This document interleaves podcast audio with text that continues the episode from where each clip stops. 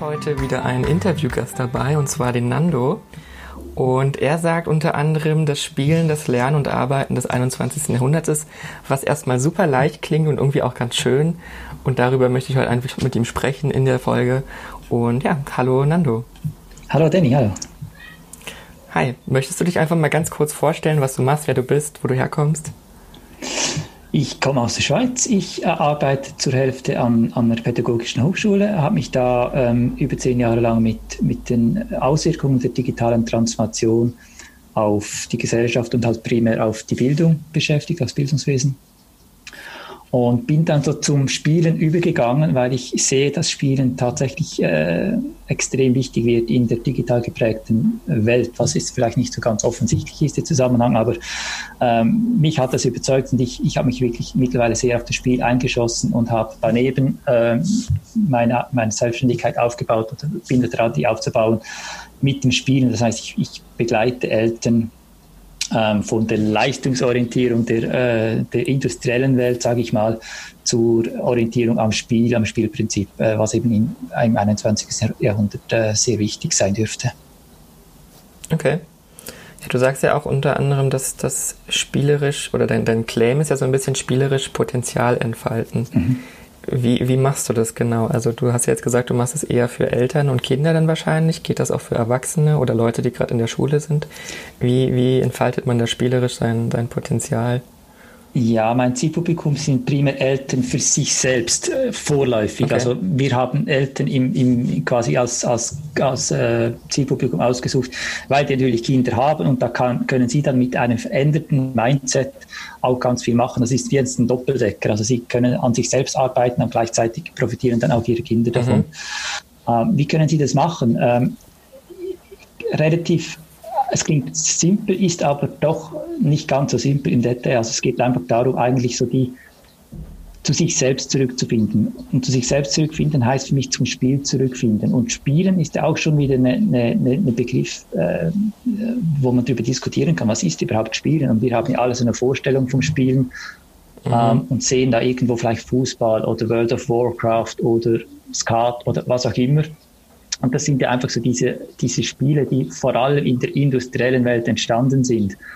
Ja. Ähm, und mich interessiert vor allem das freie Spiel der Kinder, also das, was Kinder tun, vor allem im, im Vorschulalter, wenn sie einfach frei spielen können, also das, was sie tun, einfach was, was so aus ihnen rauskommt, äh, was sie gerade beschäftigt. Und das sind für mich immer Herausforderungen, die aus ihnen selbst herauskommen. Also es ist für mich eine zentrale Eigenschaft.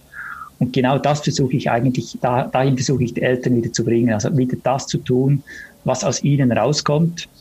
Mhm. Ähm, und von diesem Leistungsgedanken wegzukommen. Das ist ja auch sehr verbreitet in der industriellen Welt, dass wir das Gefühl haben, wir müssen, wir müssen irgendwie Geld verdienen, wir müssen ja unsere Existenz sichern finanziell, äh, wir müssen Erwartungen von anderen erfüllen, weil natürlich äh, am Lohn, den wir erhalten, sind auch wieder Erwartungen äh, dran geknüpft. Ja, ja. Ähm, und diesen, diesen, diesen Kreislauf zu verlassen und einfach zu sagen, ich mache das, was aus mir rauskommt und alles andere gibt sich dann von selbst. Das ist das, das, was ich mit den Eltern tue. Das hat ja ganz viel mit Mindset zu tun. Ja, ja das ist tatsächlich sehr viel Mindset-Building. Mhm. Ähm, wie, also wenn ich jetzt quasi zu dir komme und sage, ich möchte jetzt wieder spielerisch mich selbst finden mhm. oder meine Leidenschaft vielleicht sogar mhm. finden, spielerisch, wie, wie kann ich denn spielerisch wieder zu diesem Mindset kommen, was ich vielleicht als Kind mal hatte, mhm. ähm, wo ich so frei gedacht habe und durch diese ganze Schulbildung und etc., durch die ganze Gesellschaft, ist man ja tatsächlich, wie du gesagt hast, so leistungsgetrieben mhm. mittlerweile. Mhm. Wie kommt man denn von dem Gedanke weg? Weil viele halten sich ja oder klammern sich ja auch fest an dem Gedanke, ich muss Geld verdienen, damit ich überlebe. Mhm. Und jetzt soll ich aber plötzlich spielen und einfach so mein Ding machen wie, wie lebe ich dann noch? Also wie verdiene ich dann Geld, wenn ich ein bisschen rumspiele? Es ist so, so weit weg von dem, was man so, keine Ahnung, 13 Jahre in der Schule gelernt bekommt und dann in der Uni und in der Arbeit und so weiter. Es ist komplett weg von dem, was die Leistungsgesellschaft, sage ich mal, einem die ganze Zeit einflößt. Absolut, absolut. Ähm, wir, wir kommen ja genau von dieser Gesellschaft. Wir werden ja schon als, als Kind werden wir darauf vorbereitet, äh, Dinge zu tun, ähm, die andere von uns erwarten. Das ist ja dann zum Beispiel in der mhm. Schule ist es definiert halt durch ein, durch ein, äh, ein, ein, ein, äh, einen Lehrplan zum Beispiel. Ähm, und dann anschließend versuchen wir möglichst schnell uns eine Arbeitsstelle zu ergattern. Und das ist ja auch in der industriellen Welt war das ganz normal, dass wir, äh, dass wir dass es eine, eine, begrenzte Anzahl an Arbeitsstellen gab und wir wussten, wir mussten eine, eine für uns äh, quasi holen. Das, das war so das Ziel. Ähm, also wir sind automatisch von der, von der Motivationsstufe her, ich, ich unterscheide so vier Motivationsstufen, die von fremdbestimmt, also auf einer Skala liegen, von fremdbestimmt zu selbstbestimmt. Und wir sind ganz bei der fremdbestimmtesten aller Motivationsarten, nämlich der Belohnung. Also Belohnung bestrafen, das ist so mhm. dasselbe. Ähm, wir versuchen da halt einfach Belohnung zu erhalten für das, was wir tun. Und, und der, der nächste, die nächste Motivationsart wäre dann Status sie etwas mhm. tun, einfach um im Status zu steigen oder um gut dazustehen äh, in der Gesellschaft. Das dritte wäre dann Sinn, das ist dann schon wieder recht nahe an der, an der, äh, an der Selbstbestimmung und eigentlich dann wirklich ganz selbstbestimmt ist dann die Freude. Ich tue einfach etwas, weil ich Freude dran habe. Und ja. das ist, ich glaube, das muss sich wie umkehren. Also wir haben, wir beginnen typischweise in der industrialisierten Welt beginnen wir bei der Belohnung. Zuerst mal schauen, dass wir eine sichere Arbeitsstelle haben, dass wir ein Einkommen haben. Ja. Und dann können wir noch versuchen, im Status zu steigen, also Karriere zu machen zum Beispiel. Im besten Fall machen wir was Sinnvolles und im allerbesten Fall haben wir sogar Leidenschaft bei dem, was wir tun, aber das schaffen wir die allerwenigsten. Ja, das stimmt. und jetzt könnten wir einfach auf der anderen Seite anfangen und sagen, wir beginnen doch einfach bei der Leidenschaft. Tun das, was, was, was uns einzigartig macht, das, was, da wo wir Talente haben, das, wo wir, da wo wir leiden, wo wir, wo wir Herzblut haben. Ähm, das macht für uns automatisch auch Sinn, das ist für uns sinnvoll. Das heißt, die zweite ja. Stufe von rechts jetzt gesehen, also von der, von der Selbstbestimmung her gesehen, ja. die nehmen wir automatisch einfach kostenlos mit. Und ja. wenn, wir, wenn wir das tun, was, wo wir Leidenschaft haben, dann tun wir das mit, mit, mit, hoher Wahrscheinlichkeit auch sehr, sehr gut. Also wir können uns da auch einen gewissen Status erarbeiten, halt vielleicht in eine, in eine kleine Nische, aber trotzdem, da können wir uns irgendwo einen Namen machen.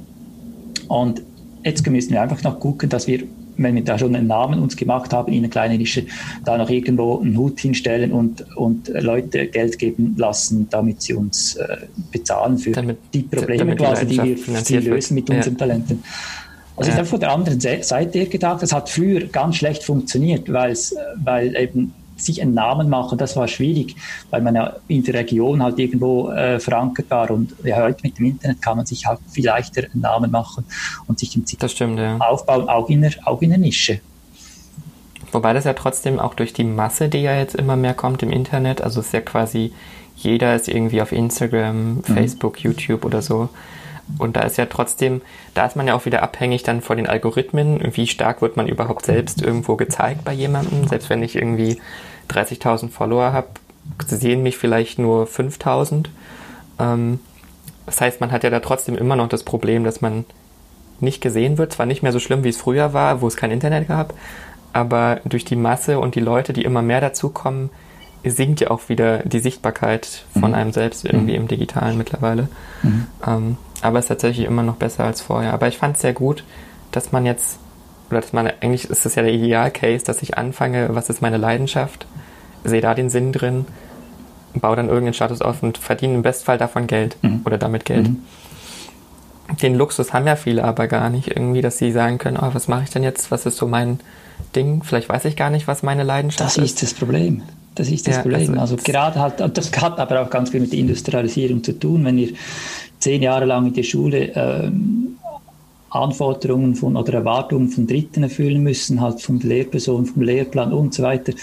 Ähm, und auch die Eltern haben ja meistens noch Erwartungen an uns, was wir werden ja. sollen. Wir sollten vielleicht in die Fußstapfen treten des Vaters, was weiß ich. Da kommen mhm. ganz viele Dinge zusammen.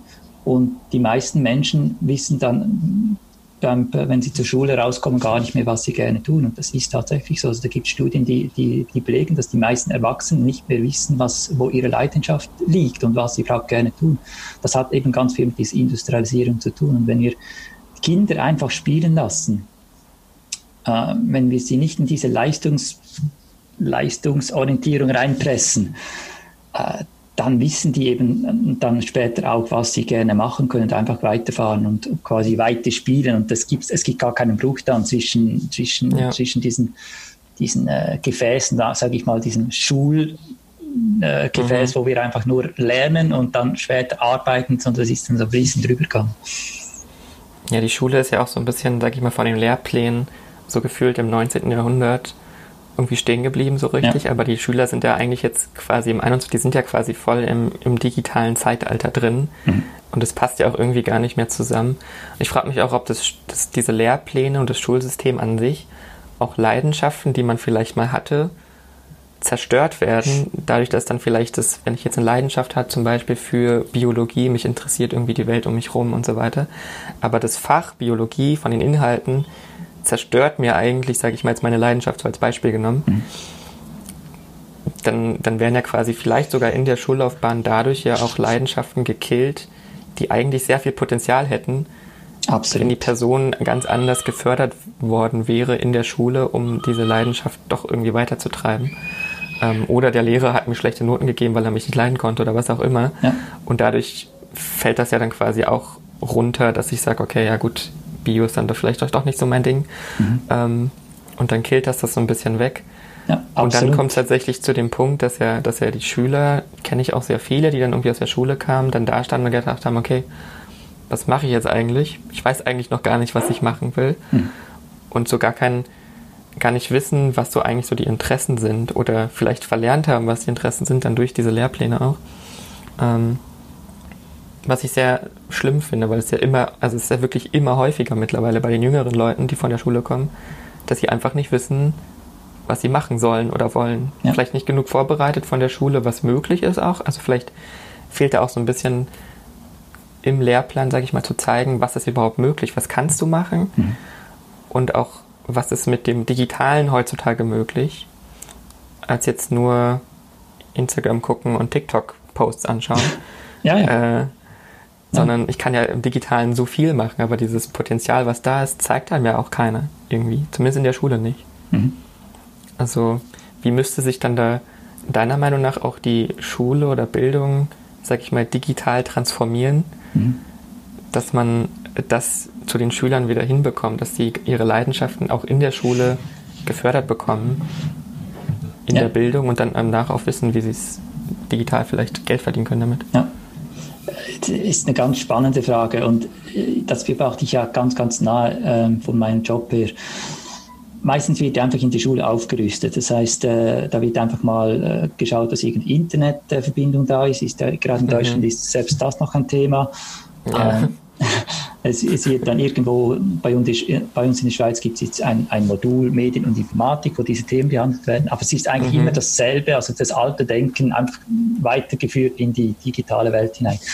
Meiner Meinung nach müsste das Schulsystem komplett ändern und ich bin überzeugt, das wird auch geschehen. Wenn wir zurückgehen in die Vergangenheit, sehen wir das eigentlich bei jedem sogenannten Leitmedienwechsel, also wenn das, das Hauptkommunikationsmittel ändert, was jetzt mhm. mit dem Internet wieder passiert, dann gibt es immer ein neues Schulsystem. Und das Schulsystem, was wir jetzt haben, das, ist, das wurde Anfang der industrialisierten Zeit für die Industrialisierung erschaffen.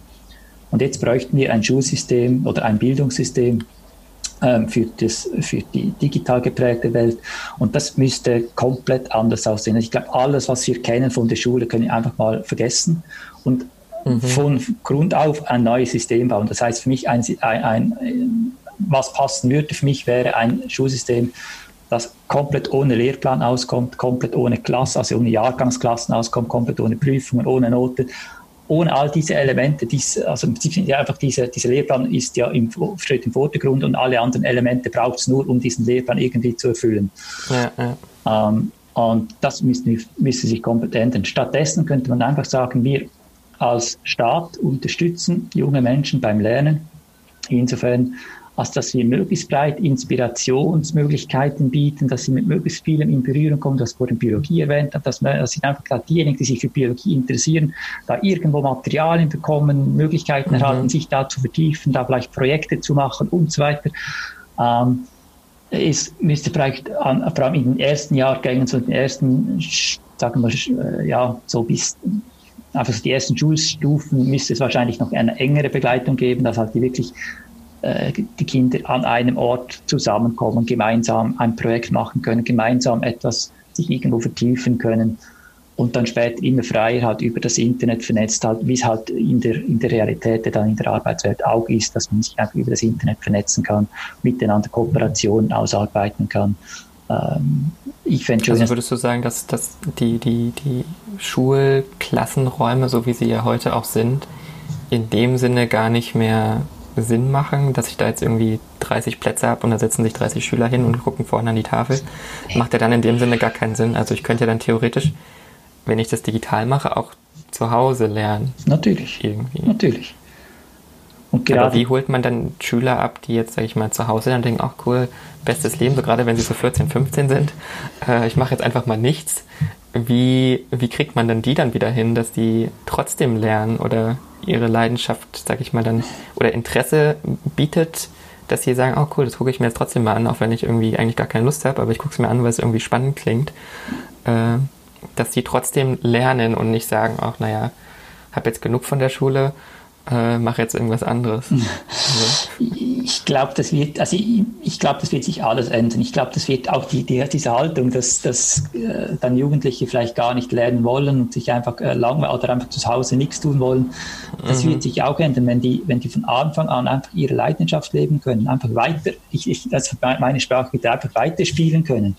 Ja. Äh, die kommen gar nicht darin, dass sie äh, so einen Schulablöscher haben oder dass sie nicht, nicht lernen wollen, sondern die lernen ja dann gerne. Jedes, jeder Mensch lernt gerne, jeder Mensch hat, bringt eine Neugierde mit, will diese Neugierde eigentlich entfalten, will da was draus machen. Das wird einfach durch das jetzige System wird das, wird das abgeblockt, äh, aber, aber im Prinzip ist diese Neugierde da und damit äh, hätten wir eigentlich neugierige junge Menschen, die, die, die, die lernen wollen und das ist, äh, das ist eine ganz andere Vorstellung. Ich glaube, da dürfen nicht die, die Jugendlichen von jetzt da irgendwie mit, mit ja. geistig was mitnehmen, sondern das werden, werden andere Kinder oder andere, andere Jugendliche sein. Sieht man ja schon ganz stark bei den, bei den Freilernern. Es gibt jetzt schon diese Freilerner, die nicht zur Schule gehen. Mhm. Äh, die sind voll Begeisterung für ihr Ding, was sie gerade machen wollen. Ähm, und die muss man nicht irgendwo äh, zwingen zum Lernen, sondern die machen das freiwillig. Freiwillig, ja. denkst, du, denkst du denn, dass es gut, dass wenn, wenn ich jetzt, sag ich mal, als, als Schüler eine Leidenschaft habe für, sag ich mal, was Handwerkliches, mhm. ähm, und ich mich ja dann quasi voll auf meine Leidenschaft ja, einlasse, dass ich irgendwie nur Sachen baue und mich damit beschäftige. Vielleicht dann auch so ein bisschen an Mathe rangeführt werde, weil das brauche ich ja, um Sachen mhm. auszumessen und so. Ähm, aber dann so andere Themen ja eigentlich nicht mehr lerne. Also es ist, macht das Sinn, dass dann die Schüler an sich sich relativ früh ja auch irgendwie spezialisieren mit ihrer Leidenschaft oder sollte es trotzdem noch so eine allgemeine Bildung auch aus anderen Bereichen dann trotzdem irgendwie geben und wie würde man das quasi hinkriegen, dass wenn ich jetzt handwerkliche Sachen mag, wie kann ich jetzt dem sagen, ah, du müsstest dich jetzt eigentlich auch mal mit äh, Deutschgedichten beschäftigen oder äh, geografischen Gegebenheiten in Island oder so. Ja. Ah, ich würde ich würd wirklich einfach auf Freiwilligkeit setzen und einfach Anreize, Anreize bieten. Das heißt, ich würde versuchen, einfach ähm, halt auch Materialien zur Verfügung zu stellen, über Island jetzt das Beispiel oder über geschichtliche Themen oder was auch immer, ähm, so dass, dass die, die Kinder und Jugendlichen überhaupt äh, irgendwo an, an, an diese Themen stoßen und mit diesen überhaupt in Berührung mhm. kommen. Wenn es sich nicht interessiert, wenn sie es zehn Jahre lang tatsächlich jetzt nicht für Island interessiert oder für, für, für irgendein anderes Thema, ich glaube, das ist dann einfach so. Und ich glaube, das kann man nicht erzwingen. Das ist das, was auch die, die Pädagogen gelernt haben. Man kann nicht zwangsweise etwas ja. in einen anderen Kopf rein, rein tun. Und das geht auch jetzt in der Schule auch mit Lehrplan nicht. Man kann zwar, ja, man kann das, das zwar durchnehmen in der, in, im Unterricht, kann man diese Themen besprechen, man kann sie dann prüfen ähm, und dann kommen vielleicht sogar halbwegs vernünftige Noten raus und dann hat man es wieder vergessen als Schülerinnen und Schüler. Also das bringt dann irgendwie auch. Also ich glaube, in meinen Augen ist Allgemeinbildung eine Illusion, das hat es nie gegeben. Ja, denke ich auch. Also das, die, die meisten sind ja dann trotzdem auch so in, im Schulsystem jetzt kannst du ja teilweise ja schon so ein bisschen deine Richtung bestimmen, mhm. zumindest in den höheren Jahrgängen ja dann, dass du bestimmte Fächer abwählst und so weiter, mhm. ähm, die dich gar nicht mehr interessieren. Aber also bei mir persönlich war das auch so, als ich wusste, ich war so mit 14 wusste ich eigentlich, was ich machen möchte. Cool. Ja? Ähm, also sehr früh tatsächlich und habe dann da tatsächlich mit meiner Leidenschaft, die ich hatte, äh, angefangen, mich damit zu beschäftigen neben der Schule und ich wusste dann dadurch eigentlich schon, dass das meiste, was ich in der Schule lerne, eigentlich nicht mehr relevant sein wird für mich. Genau. Ähm, habe dann zwar trotzdem alles gemacht noch und äh, so während der Schulzeit mich dann aber auch schon selbstständig gemacht. Aber man weiß ja dann trotzdem, okay, je nachdem, welchen Bereich man ist, ich brauche jetzt eigentlich keine Physik dafür, was ich mache. Mhm. Ähm, oder keine Biologie oder so. Es ist zwar nett, dass man das hört und so, aber theoretisch wäre es meiner Meinung nach sinnvoller gewesen, jetzt sage ich mal in meinem Fall, dass man mehr in die Bereiche dann gefördert wird oder in den Bereichen gefördert wird, die man dann quasi für sich persönlich als Leidenschaft entdeckt hatte. Also bei mir zum Beispiel viel mehr, viel früher direkt in die Programmierung rein und so weiter. Das ist, weil in dem Alter lernt man ja auch noch viel besser, als wie wenn man älter wird. Ja. Ähm, und da macht es ja schon Sinn, dass man dann so früh wie möglich eigentlich das dann fördert. Aber das ist so individuell, dass das ja tatsächlich gar nicht funktioniert. Und teilweise die Lehrer hatten auch gar kein, also bei mir damals, gar kein Verständnis dafür, dass man ja nebenbei irgendwas macht und das eine höhere Priorität hat und ja was Reales sein könnte, als jetzt nur, ah ja, der macht da irgendwas am Computer quasi. Mhm. Mhm. So, das, ist, ähm, das ist letztlich Potenzialentfaltung, das ist genau das. Also das ist das, was dieses Programmieren, was du jetzt bei dir erwähnt hast als Leidenschaft, mhm. das ist ja dein, das ist irgendwo dein Interesse, das ist dein Herzblut, das ist da, wo du, wo du Talente ja. hast. Und und das auszubilden, das ist Potenzialentfaltung. Das ist, wenn du einem Pinguin die Möglichkeit gibst, äh, sich mit Treatment zu beschäftigen. Und äh, mhm. in der Schule, was machen sie? Also werden Pinguins quasi gezwungen zu lernen, wie man auf den Baum klettert. Also es ist, so kann man kein Potenzial entfalten. Und das, was du jetzt gemacht hast, also den Weg, das ist ja genau, was ist nichts anderes als Potenzialentfaltung.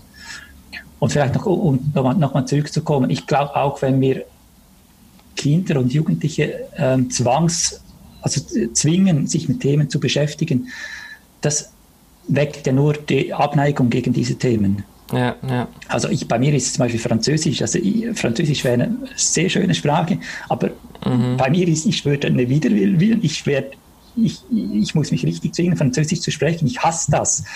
Äh, einfach weil ich da schlechte Schulerfahrung gemacht habe. Und ja. Und also selbst wenn man es einfach laufen lässt und jetzt du könntest dich mit Programmieren beschäftigen und vielleicht irgendwann stößt du dich äh, stößt auf Französisch und möchtest Französisch lernen, dann kommt es plötzlich, dann hast du die Chance, das auch noch mit 20, 30, 40, 50 Jahren ja. äh, dich damit zu beschäftigen. Aber wenn du den Widerwillen hast und einfach negative Erfahrungen gemacht hast in der Schule, dann ist das Thema für dich gelaufen.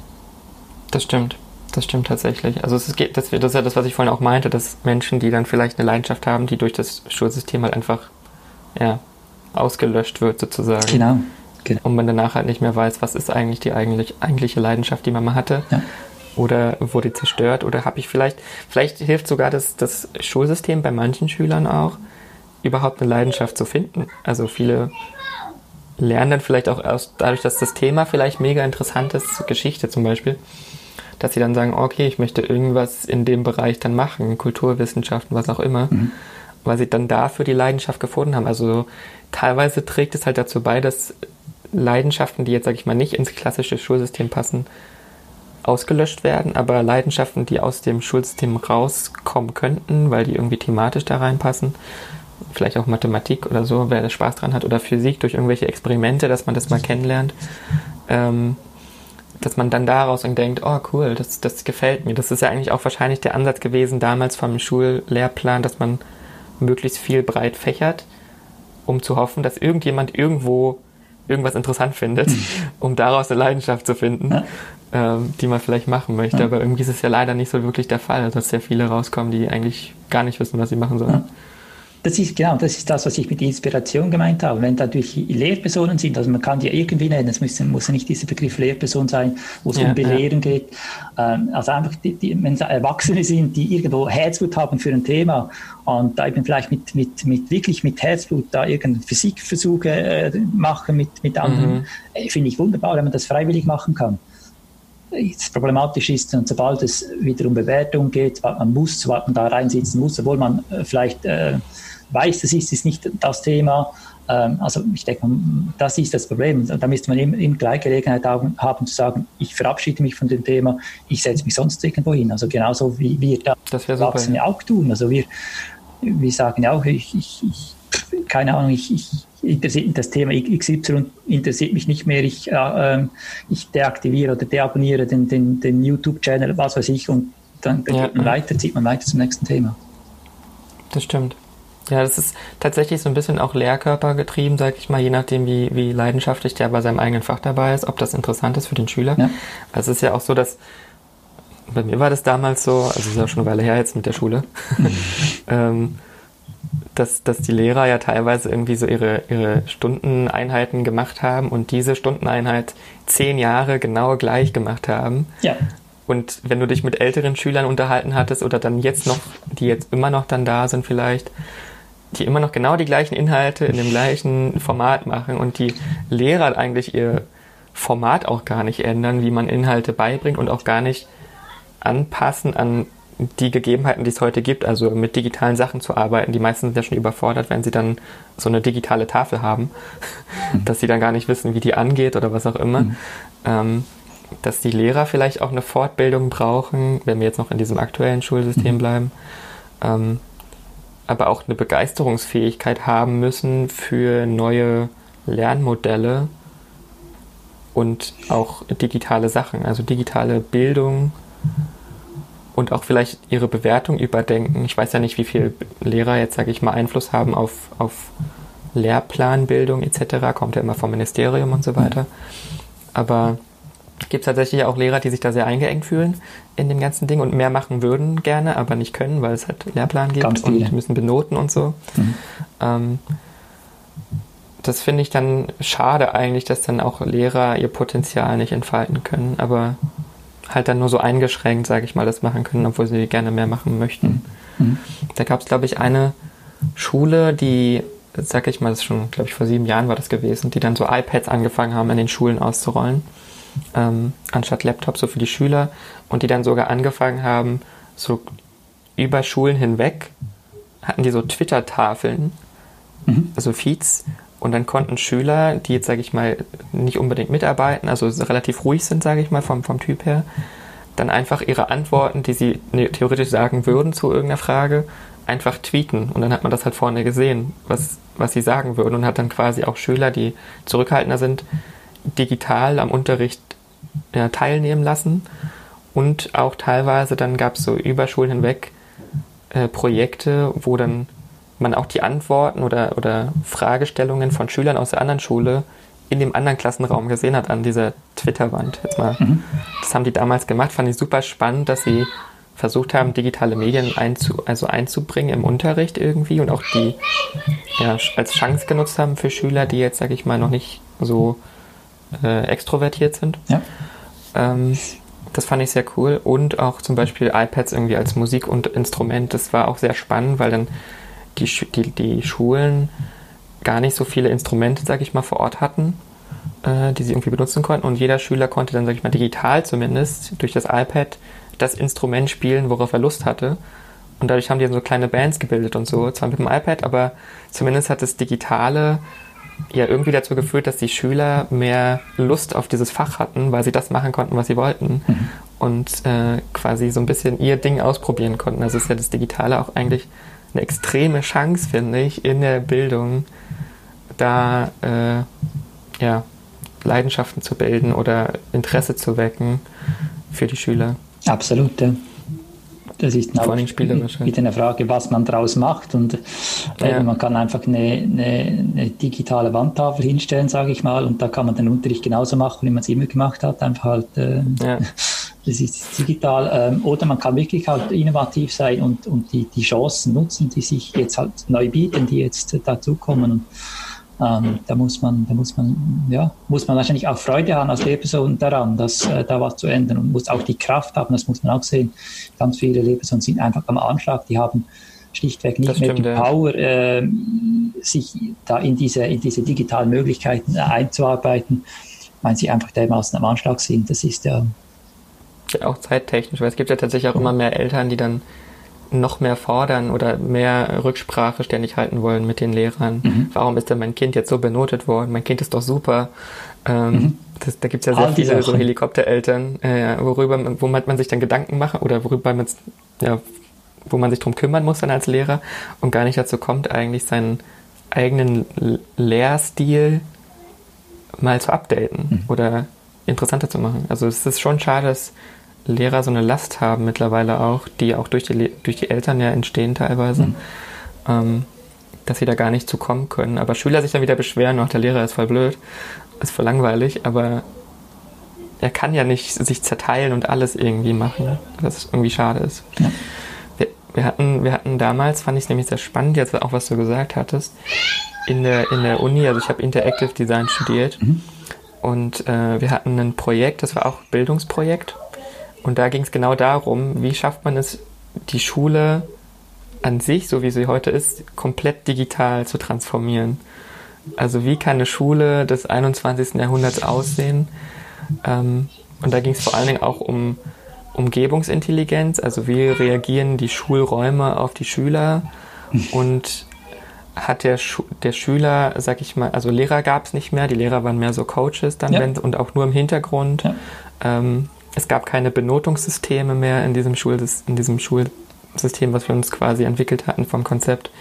Ähm, und zwar alles komplett tatsächlich sehr digital, weil es gab dann einfach so Themenräume ähm, in unserem System, die sich dann auch von den Wänden angepasst haben. Also wenn ich jetzt zum Beispiel für Astrologie interessiert habe, bin ich in den Raum reingegangen und der Raum, ich hatte dann so ein eigenes Device, ein Lerndevice, ähm, hat sich dann für mich angepasst. Also ich stand dann quasi im Weltall. Mhm. So, was dann so ein viel stärkeres, immersives Erlebnis für den Schüler dann natürlich bringen würde, ja. weil er ist dann halt so mitten im Thema. Oder wenn ich Biologie mache, stehe ich plötzlich im Wald oder so. Ähm, das konnte sich halt dann anpassen und du hattest dann selbst, bei uns war nämlich der Gedanke, wie schaffen wir es dann, das ist das, was ich vorhin angesprochen habe, einen Schüler, der eine bestimmte Leidenschaft hat, auch für andere Themen zu begeistern. Also wenn ich jetzt mich für Bio interessiere, wie kriege ich ihn dazu, dass er sich mit Geografie, Physik, Mathe beschäftigt? Mhm. Und da hatten wir halt auch so den Ansatz damals, dass ich schon mich in das Thema reinarbeiten kann, aber dann immer so Background Information bekomme zum Thema, die dann vielleicht thematisch woanders reinfällt. Also Bio kann ich ja auch dann zum Beispiel sagen, XY hat es erfunden oder hat, hat es entdeckt. Mhm. Und dann gehe ich da rein und dann lande ich plötzlich so in der Geschichte und dann informiere ich mich über die Person, dann lese ich vielleicht bei der Person, die hat im 18. Jahrhundert gelebt und gehe ich da rein und lerne dann da wieder mehr. Mhm. Und das, man taucht so ein in Welten, sage ich mal. Ja. Aber so total für sich persönlich auch. Also jeder Schüler hat so seine eigene Umgebung gehabt dann in der Schule. Man konnte auch zu Hause lernen. Aber in erster Linie war es dann so, dass du tatsächlich hingegangen bist und hast dann so dein eigenes, ja, wie so ein, wie so ein ja, so einen halbrunden Bereich hast du für dich gehabt, einfach nur. Es gab keine Tisch oder sowas, mhm. ähm, wo du dann einfach nur für dich gelernt hast. Ähm, und da gab es dann auch das Ding, was du auch vorhin meintest, dass man auch übergreifende Projekte machen konnte. Also in der Gruppe sich zusammenschließt, wenn du jetzt gesehen hast, oh, der beschäftigt sich auch gerade mit dem Thema, dann gibt's halt, gab es so Gruppenaufgaben in den Themen, die man machen konnte. Man musste nicht, man konnte. Oder wenn es dann handwerkliche Sachen war, dann gab es irgendwie in unserem System zumindest so Kooperationen mit lokalen Unternehmen und so, wo man hingehen konnte, so ein bisschen praktikamäßig auch praktisch was lernen konnte. Mhm. Aber alles komplett ohne Leistungsdruck und Notendruck, aber schon so, dass du möglichst innerhalb deiner Schullaufbahn irgendwie in allen Themen mal irgendwie rein konntest, wenn du wolltest. Musstest aber nicht. Mhm. Und die Lehrer haben es halt tatsächlich nur als Coach so im Hintergrund mhm. Betreut ja. und so ein bisschen gesehen, digital schafft ja auch die Möglichkeit, dass du ja siehst, was lernen die Schüler gerade, womit beschäftigen die sich. Das könnte man ja theoretisch einsehen, ähm, dass der Lehrer dann schon sagen kann, okay, der ist jetzt in dem Thema drin. Vielleicht so ein bisschen noch mitpushen zu dem Thema, guck dir mal das vielleicht noch an, das, was dann beim Schüler mit erscheint, so als Info, hey, guck dir das mal an. Ähm, einfach um die da so, so einen Pfad lang zu bringen, aber keinen festen Lehrplan eigentlich zu haben. Es war komplett so Leidenschaft getrieben, das ganze Ding. Das gefällt mir extrem gut. Also das schließt mir wirklich aus dem Herzen. Äh, ich glaube, genauso, ich glaube, genauso muss es laufen. Ich bin überzeugt, genauso wird es in Zukunft auch, auch laufen. Das, äh, ja, also was du jetzt auch erwähnt hast, dass man von einer, von einem Thema dann irgendwie so über einen Seitenpfad dann auch zum, zum nächsten Riesenbubble kommt und da ja. sich vertiefen kann. Ich glaube, das genauso wird es sein. Und ich glaube, das ist auch, das ist einfach die Natur, das ist das natürliche Lernen. Also wenn wir ich sage mal, wenn zehn Jahre lang, wenn sie es schaffen, zehn Jahre lang nie mit, mit Biologie in Kontakt zu kommen, dann ist das wahrscheinlich nicht, das ist nicht realistisch. Also ich glaube, wir kommen mit allem in Berührung, das für uns relevant ist. Das heißt, wir müssen eigentlich ja. von außen, muss man gar nicht äh, sich die Zeit nehmen, irgendeinen Lehrplan zu definieren, weil mit dem, was wir, was für uns relevant ist, ähm, mit dem kommen wir irgendwann früher oder später in Kontakt. Wenn ja. wir, wenn wir die, die, die, äh, die, die, die Anreize haben, also wenn ihr überhaupt äh, irgendwo, das ist ja das, was du auch erwähnt hast, dass man von einem Thema zum nächsten kommen kann und, und so weiter. Das ist das Wesentliche und äh, natürlich, wenn wir jetzt überhaupt keine Bücher haben, wenn wir keine Bibliothek haben, wenn wir abgeschnitten sind vom Internet und so weiter, dann, ah, dann sind wir dann, kann es tatsächlich sein, dass vielleicht ein, ein, ein Junge, der jetzt handwerklich interessiert ist, sich nie mit diesem, nie mit diesem Thema in Berührung kommt. Und dann mhm. ist das ist sicher nicht optimal, sage ich mal. Und aber das ist ja heute gerade über das Internet, das ist ja fast ausgeschlossen. Also das, da muss man wirklich äh, fast vom Eigentlich Internet abgeschnitten sein. Ja, das stimmt. Aber selbst da kann es ja auch sein, dass wenn er gar keinen Kontakt hätte, dass er ja trotzdem, wenn er seine Leidenschaft hat für Handwerk und dann irgendwann meint, ich möchte mich jetzt damit selbstständig machen, mhm. dann muss er sich ja auch mit den Themen beschäftigen. Wie macht man sich denn selbstständig? Ja, das ist dann halt mehr businesslastig dann wieder, aber er muss ja trotzdem sich damit beschäftigen, mhm. thematisch. Kann er jetzt nicht nur, okay, ich schnitze jetzt meinen Tisch und mehr muss ich nicht wissen, mhm. außer einen Tisch zu schnitzen, sondern man kommt ja trotzdem über die Themen, auch so Steuern und so weiter. Das ist ja auch was vieles Schüler mittlerweile sagen, das sind so praktische Themen, die sie so fürs Leben eigentlich brauchen, wie macht man eine Steuererklärung, mhm. gar nicht wissen nach der Schule, was denen viel mehr bringen würde, als jetzt zu wissen, wann Goethe gelebt hat. Ja. Das kann ich auch googeln. Ja. ja. So. ja. Und das ist auch wieder so dieser natürliche Fluss. Und da habe ich dann auch gar nichts gegen das Belehren, sage ich mal. Also wenn ihr, wenn ich jetzt mich, wenn ich mich gezwungen fühle, mich mit Steuern zu beschäftigen, ähm, dann habe ich hier gar nichts dagegen, wenn, wenn wir dann irgendwo zu einem, zu einem Experten, Steuerexperten hingehen oder Expertin hingehen, Klar. die mir das einfach ja. ganz gut erklären kann, damit ich dann nicht irgendwo die Infos dann in tausend Orten zusammensuchen muss und einfach einmal komprimiert alle kompakt schon die, die, die relevanten Infos zusammen haben von, von, einer, von einer Person, die mir das noch gut erklären kann, die da noch ein bisschen Talent hat, das, das zu erklären, finde ich super. Ja. Aber wenn ich dann ja. mich beschäftigen muss mit Steuern und ich habe momentan überhaupt gar keinen Zugang zu, zu, den Steuern, weil es für mich überhaupt nicht relevant ist, dann ist es einfach nur noch, äh, dann ist das Thema für mich dann schon, äh, schon wieder negativ behaftet und, und das macht es dann schon ja. schwieriger. Ja, das stimmt, das stimmt. ja, cool. Also ich, ich finde das mega, mega spannend, wie, wie, wie man die Schule transformieren könnte ich glaube, es wird noch ewig dauern. Also ich, sag, ich spreche jetzt mal von Deutschland. Da hast du ja sehr viele bürokratische Hürden. Ja. Und es sind noch sehr viele Menschen, glaube ich, die in den höheren Positionen sitzen, die halt digital wahrscheinlich nicht viel am Hut haben. Ja. Ähm, dass da dieses Umdenken dahin viel zu lange dauert. Vielleicht auch länger, als die Technik sich entwickelt, weil es ja, gibt natürlich. ja auch mittlerweile Online-Kurse ohne Ende. Ich kann alles lernen. Also wenn ich das Internet habe, ich kann alles lernen, was ich möchte. Ja. Komplett.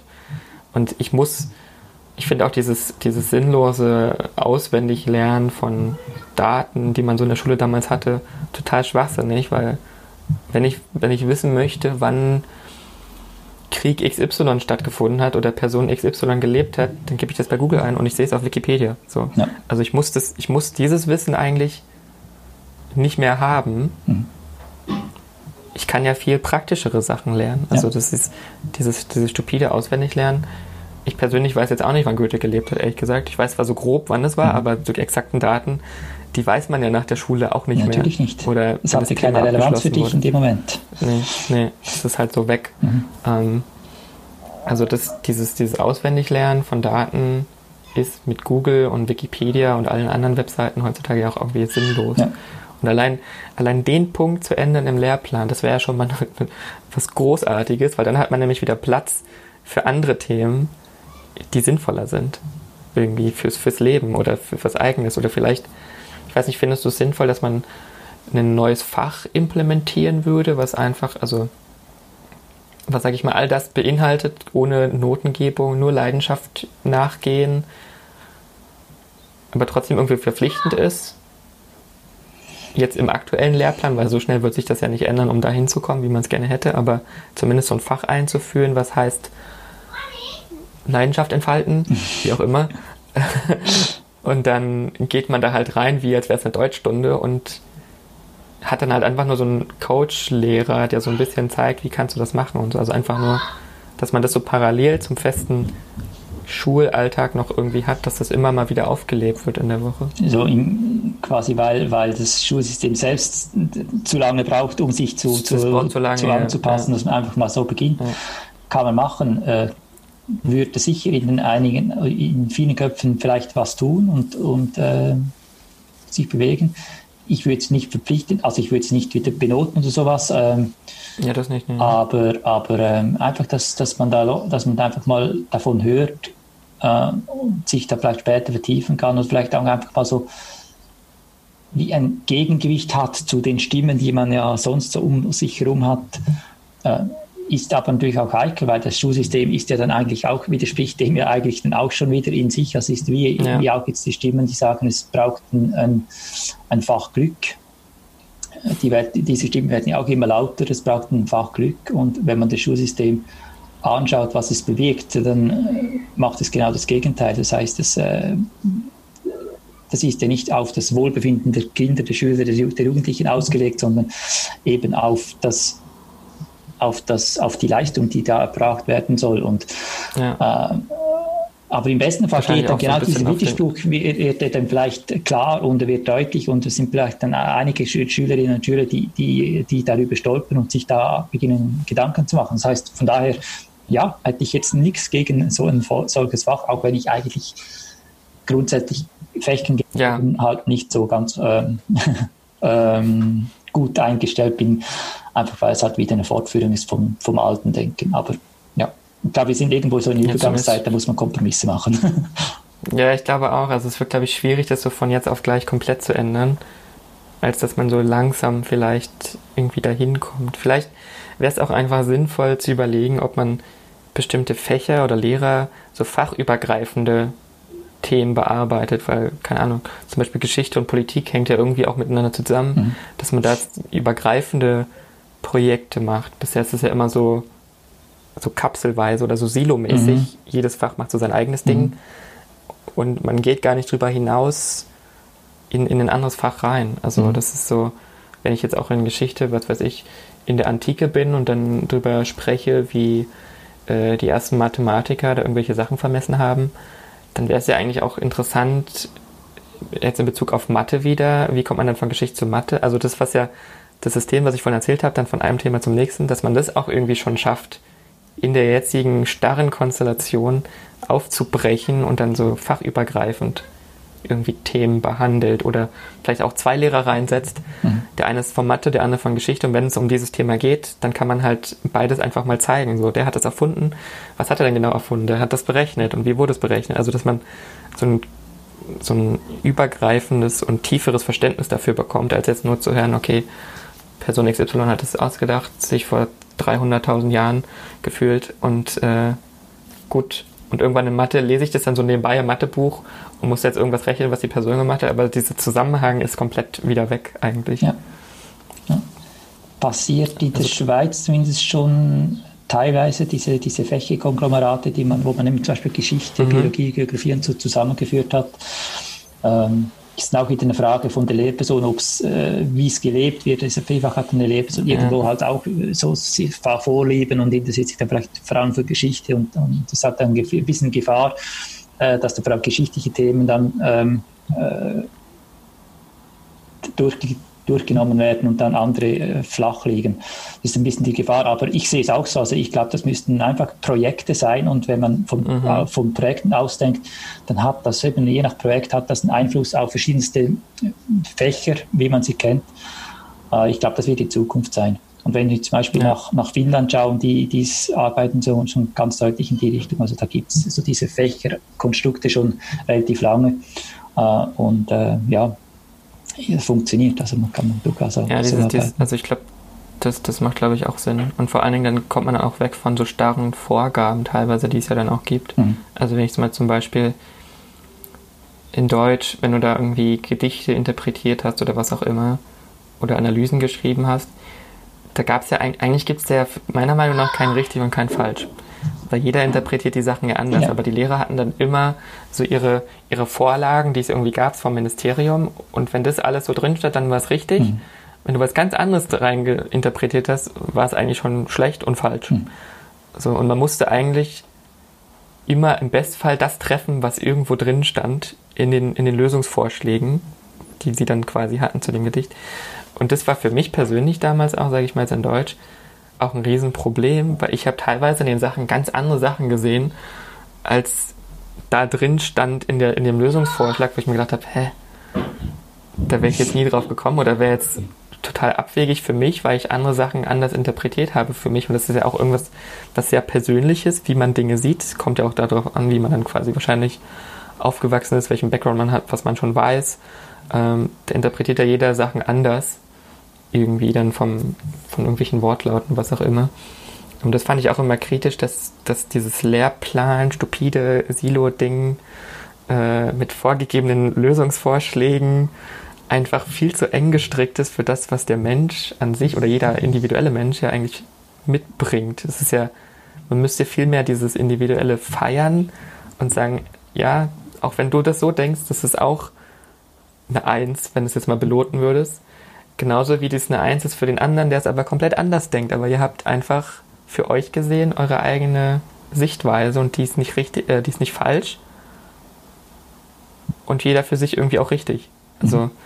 das wird halt teilweise auch unterdrückt mittlerweile. Also in den Schulen ist das ja auch ja, schwierig ist, da sein eigenes Potenzial oder sein, seine Gedanken freizulassen.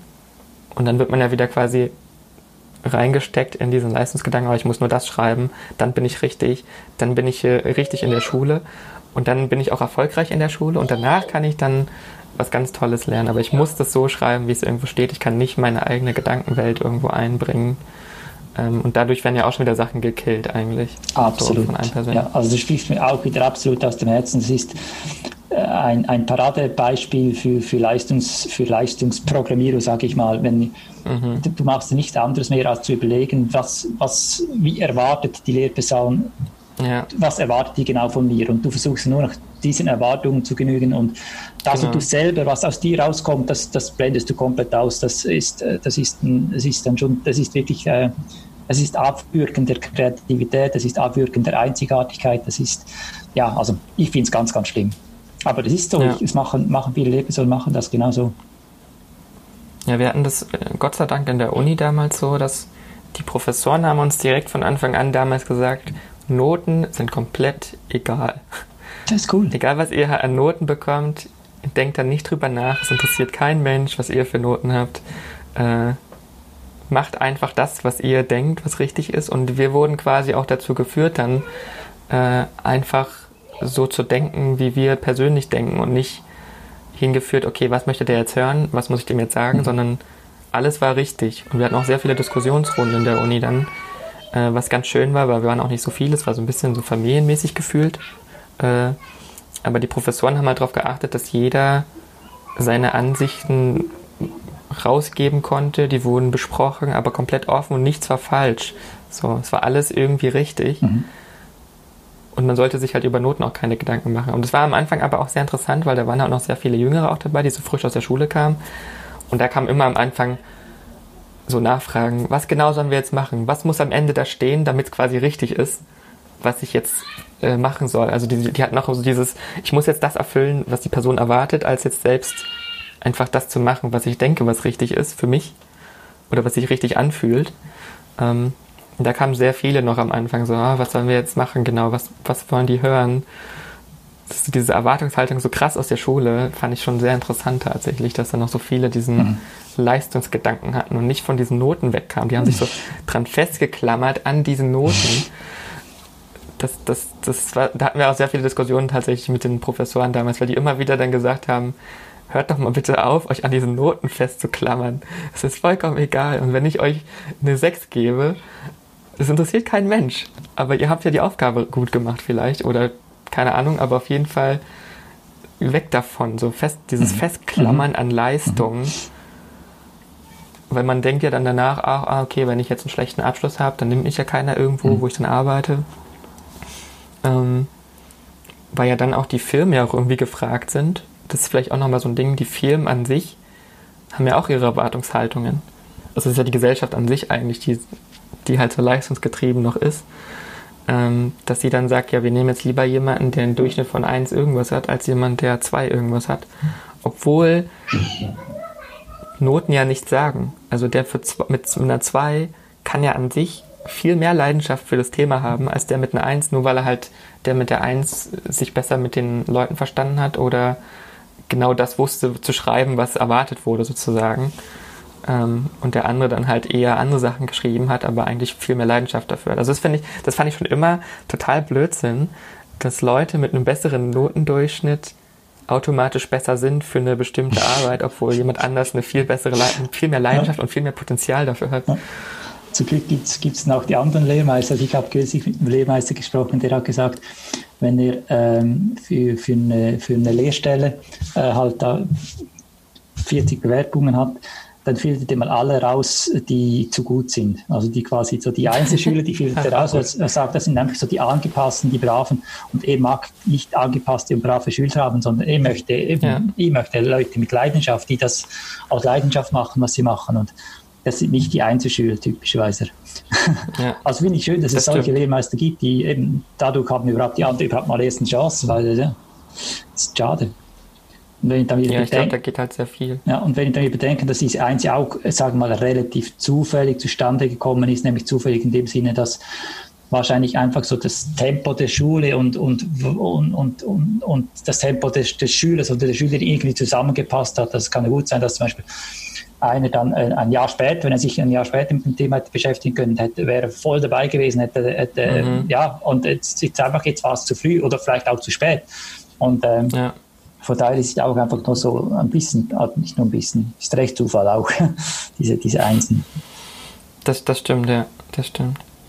Was, was denkst du denn, was, was ähm, so in Zukunft in diesem digital oder auch heute ja schon im digitalen Jobmarkt eigentlich so an Fähigkeiten benötigt wird.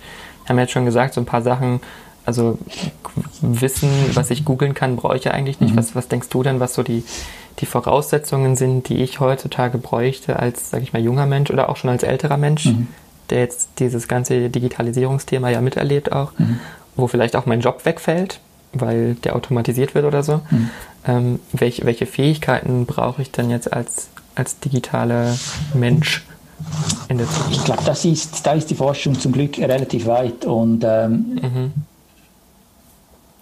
man weiß ja, wie sich die, die, die Arbeitswelt verändert, dass zum Beispiel diese, diese Routinetätigkeiten zunehmend verloren mhm. gehen, also die Tätigkeiten, äh, die sich immer und immer wiederholen.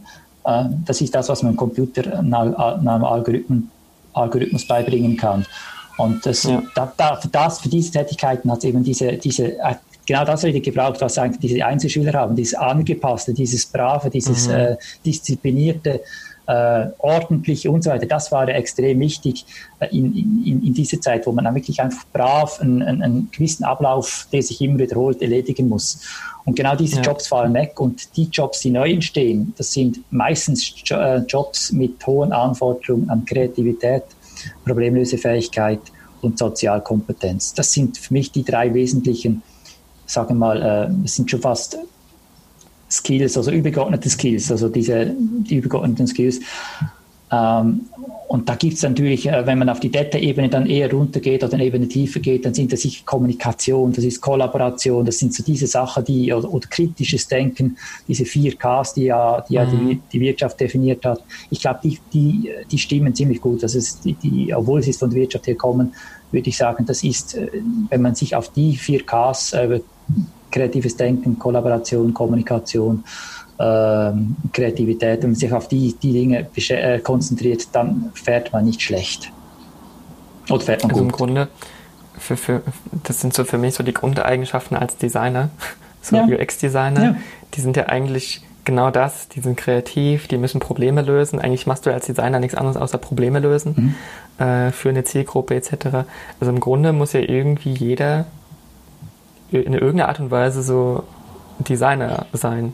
Ja. Egal in welchem Bereich er ist. Ja. Also Designfähigkeiten zu verstehen, wie Menschen denken, funktionieren, handeln, um dann ein Problem, was die vielleicht haben, zu lösen. Das ist ja eigentlich das, was Designer ja machen. Mhm. Das finde ich sehr spannend tatsächlich, weil theoretisch könnte man ja sagen, jeder muss Designer sein, um in der digitalen Welt irgendwas zu schaffen. Ähm, jetzt vielleicht nicht grundsätzlich im, im, ich muss jetzt irgendwas kreativ malen können oder irgendwie kreativ gestalten können, mhm. sondern einfach nur äh, das, die Grundgedanken hinter dem Designer-Dasein ist schon spannend, dass das jeder haben. Also für mich persönlich gerade auch spannend. Also ich bin ja als, als Designer hauptsächlich unterwegs. Mhm. Und ich denke dann, ich denke da halt nicht drüber nach. Dass, also für mich ist es normal, dass ich halt Probleme sehe, löse, mich mit Menschen beschäftige und so weiter.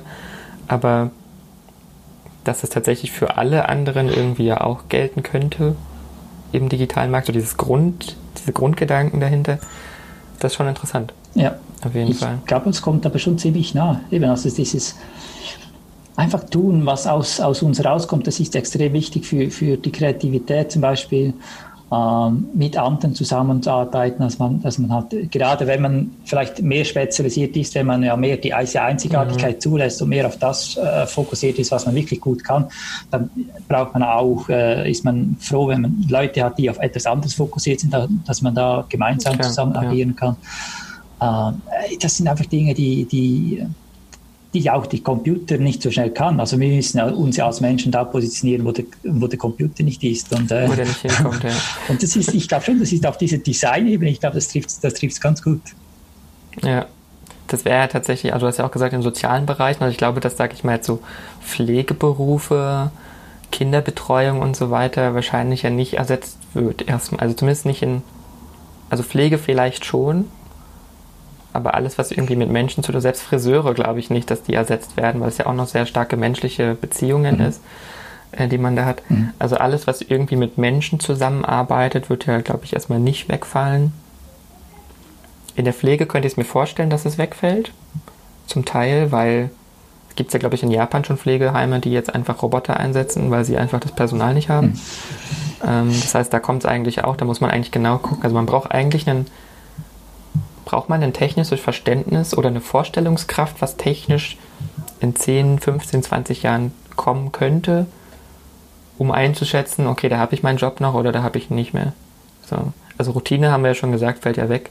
Ja. Das ist ja, wird ja immer mehr ersetzt. Ja. Und das finde ich auch schwierig. Also ich finde es richtig. Ich, ich persönlich so als, als Designer trage auch dazu bei tatsächlich, dass ich Prozesse automatisiere und dadurch auch, ich habe früher immer gesagt in der Uni, eigentlich sitzen wir ja alle da und wir werden alle Arbeitsplätze vernichten, habe ich immer gesagt zu den Leuten, weil wir Produkte erschaffen, die andere Sachen automatisieren, optimieren, verbessern etc. Mhm. Gleichzeitig schaffen wir aber auch neue Plätze irgendwo mit den Produkten, die wir uns irgendwie ausdenken. Mhm. Ähm, aber da finde ich es halt schwierig, dass Menschen, die jetzt, sag ich mal, so 40, 50 sind, die jetzt noch, sag ich mal, in der Produktion arbeiten oder im Lager, was ja auch immer mehr ersetzt wird durch Roboter, ähm, dass die ja dann rausfallen, so durchs System rutschen und vielleicht auch, sind ja dann in der Regel auch nicht so die, diese die Digital Natives, sage ich mal, die damit aufgewachsen mhm. sind mit diesem ganzen Digitalen. Wie kriegt man denn die auf, auf einen Job, der dann für die zukünftigen Jobarten, die es noch geben wird, also wie kriegt man die dazu, sich so weiterzubilden, dass sie da überhaupt noch nachgefragt sein werden, so ältere ja, Leute? Das ist eine, eine super spannende, sehr und vor allem super wichtige Frage. Ähm, und das ist auch das, wo, da wo ich, wo, wo, wo ich versuche, eine, eine Antwort zu geben oder eine Lösung zu bieten glaube, das meiste, was da passiert ist, ich kenne mich jetzt in Deutschland zu wenig aus, aber typischerweise mhm. fliegen die quasi raus, der Job gibt es nicht mehr, sie haben auch praktisch keine Chance mehr, äh, in, in der Branche äh, andersweitig Fuß zu fassen, weil es mhm. einfach diese Jobs nicht mehr gibt. Ähm, ja. äh, und dann kommen sie äh, bei uns jetzt in diese, in diese Programme, diese Förderprogramme und da werden vor allem Skills vermittelt. Also da geht es halt darum, irgendwo eben vielleicht ähm, zu lernen, wie man Excel bedient oder irgend sowas. Ähm, was aber nicht auf dem Radar ist, was praktisch niemand auf dem Radar hat, ist das Mindset. Das mhm. sind genau die Menschen, die gewohnt waren, ähm, seit der Schulzeit, eben bis sie vielleicht 40 sind, eigentlich eine Routine zu machen, eine, eine Leistungserwartung ja. zu, zu entsprechen. Äh, äh, die sind sich nicht gewohnt, kreativ zu sein, die sind sich nicht gewohnt, selber zu denken, wie ich das Problem lösen kann. Ich, ich ich äh, überspitze jetzt ein bisschen, aber es gibt ganz viele, mhm. wo das tatsächlich nicht wirklich relevant ist. Äh, die ja. müssen nicht den Überblick haben über das Gesamte, sondern die müssen im Kleinen irgendwo eine kleine, eine kleine Tätigkeit oder eine kleine, äh, eine kleine Handbewegung machen, im schlimmsten Fall. Äh, und die dazu zu bringen, plötzlich kreativ zu sein und plötzlich mitzudenken und, und, und mhm. so wie ein Designer zu denken, wie du es gesagt ja. hast, äh, das ist die richtige Herausforderung. Und das wird ähm, obwohl es äh, momentan gibt es keine, kein, keine zunehmende äh, äh, Erwerbslosigkeit. Aber einfach ja, die, die Menschen, die da rausfliegen, auf der einen Seite, die kann man nicht einfach so in einen anderen Bereich reintun, der, also quasi einen neuen Job, der entstanden ist, weil das matcht einfach vom, vom Mindset her nicht. Und ja. äh, das ist dann mein Ansatz, einfach mal zu, zu sagen, okay, geh mal zurück zu Feld Null, äh, überleg dir, was machst du wirklich, wirklich gerne. Das kann man dann auch systematisch mit dem herleiten. Was sind so deine, mhm. deine Antriebskräfte und so weiter und so fort. Und wie kann ich aus dem jetzt meinen eigenen Job designen? Ich glaube, das ist viel wichtiger, als Sie versuchen, irgendwo weiterzubilden, mit, also die Skills weiterzubilden, aber auch das Mindset weiterzubilden, dass Sie dann irgendwo wieder landen. Das ist, äh, ich glaube, das wird, das wird eine ganz schwierige Situation für ganz viele Menschen. Und umso wichtiger finde ich es, umso wichtiger finde ich es, dass man endlich mal diesen Hahn zumacht, dass man bei der, bei der Badewanne, die überlaufen ist, den Hahn zumacht. Sprich, jetzt im übertragenen Sinn, dass wir, äh, dass wir einfach mal nicht noch mehr Kinder ausbilden und trimmen, auf diese, auf diese Leistungsorientierung trimmen, mhm. auf Leistung trimmen, sondern dass wir sagen, wir lassen die spielen, wir lassen die kreativ sein, wir lassen die natürlich auch eben auch Probleme lösen, gemeinsam mit anderen. Das sind genau die Skills, die wir brauchen in Zukunft, dieses, die, die, ja. die, die, Skills, die, die wir beim Spielen erwerben. Also da müssten wir ansetzen und das müssten wir eigentlich heute machen, nicht morgen. Aber wie du gesagt hast, das sind alles träge Apparate, wird noch ein bisschen ja. gehen. Die, die brauchen alle ein bisschen Zeit, aber ich kann mir auch gut vorstellen, dass jetzt gerade bei den älteren Leuten, die tatsächlich so 40, 50 sind oder noch älter, ähm, dass es extrem, extrem schwer ist, da das Mindset zu ändern. Mhm. Also ich, ich, wenn ich so aus meinem Verwandtenkreis denke, alle, die so in dem Alterskreis sind, ich kann mir nicht vorstellen, dass die jetzt, wenn die jetzt in ihrem aktuellen Job, wenn der vielleicht durch Automatisierung wegfällt, dass sie so schnell, also dass, dass sie schnell irgendwas anderes finden oder dass ich überhaupt vom Mindset überhaupt diesen Gedanke bekommen, okay, was muss ich jetzt machen? Was kann ich alternativ machen? Weil da wurde ja quasi diese, dieses Leidenschafts, oder diese Leidenschaft ja schon vor zig Jahren gekillt. Mhm. Die wissen vielleicht schon, schon ewig nicht mehr, was die eigentlich gerne machen. Ähm, und da ist ja dieser Leistungsgedanke auch so krass. Oh scheiße, ich habe jetzt irgendwie mein Haus, das muss finanziert werden. Oder ich habe noch Kinder zu Hause, die müssen ja irgendwie finanziert werden. Ich brauche jetzt irgendwo einen Job, ich kann mich jetzt nicht damit beschäftigen, oh, was ist jetzt meine Leidenschaft. Äh, und kann dann da irgendwie in sechs Monaten habe ich dann so mein Mindset-Shift und kann dann in Ruhe was Neues angehen sondern ich muss ja jetzt quasi, ich bin heute rausgeflogen, ich brauche eigentlich morgen wieder einen neuen Job. Ich muss in diesem Leistungsding ja eigentlich drin bleiben. Mhm. Die meisten haben ja leider nicht den Luxus, dass sie dann sich da in Ruhe Gedanken drüber machen können, was ist jetzt meine Leidenschaft eigentlich? Mhm. Und dann ja auch, okay, was bringt mir denn jetzt, das ist ja dann vielleicht auch viele, vielleicht so der Gedanke, was bringt mir das jetzt, wenn ich jetzt meine Leidenschaft finde, aber damit gar kein Geld verdiene oder davon nicht leben kann äh, und auch nicht die Zeit habe, mir jetzt irgendwie drei Jahre erstmal in irgendeiner Art und Weise einen Expertenstatus aufzubauen, damit irgendjemand mal Geld dafür zahlt. Ja. Äh, also die sind ja so ein bisschen eigentlich ja gefangen und selbst wenn sie Skills entwickeln, so Excel und so, da denke ich mir auch so, ja, dann nehme ich irgendjemanden, der gerade von der Schule kommt, der kann Excel wahrscheinlich mit Leichtigkeit.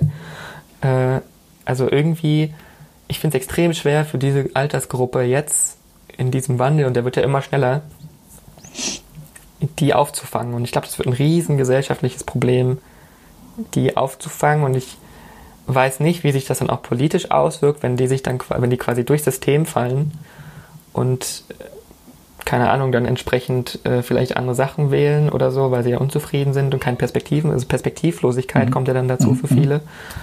Ähm, und sich halt abgehängt fühlen. Das finde ich extrem schwer, also kann ich mir vorstellen, in dem Alter umzudenken die, also vor allen Dingen die, die jetzt noch so in diesem Routine-Ding sind, die wirklich nur jeden Tag das Gleiche machen. Ja. Die, die jetzt, sage ich mal, schon eh irgendwo am PC arbeiten, im Büro oder so, die haben vielleicht leichter, werden aber wahrscheinlich auch ersetzt, weil dann vielleicht Buchhaltung automatisiert wird und so weiter. Genau. Ähm, also da fallen ja auch trotzdem viele weg, mhm. alle, die irgendwie im Office hocken. Da bin ich auch gespannt. Also ich, ich kann mir persön persönlich noch nicht so richtig vorstellen, wie eine Gesellschaft aussehen kann, wo all das schon automatisiert ist. Also ich weiß, wir, wir werden es automatisieren und wir werden auch vielleicht das Glück haben, dass viele dann in Rente gehen schon, wenn es soweit ist und dadurch gar nicht mehr so viele Arbeitsplätze gebraucht werden. Teilweise wird ja automatisiert, weil gar keiner mehr das arbeiten möchte. Mhm.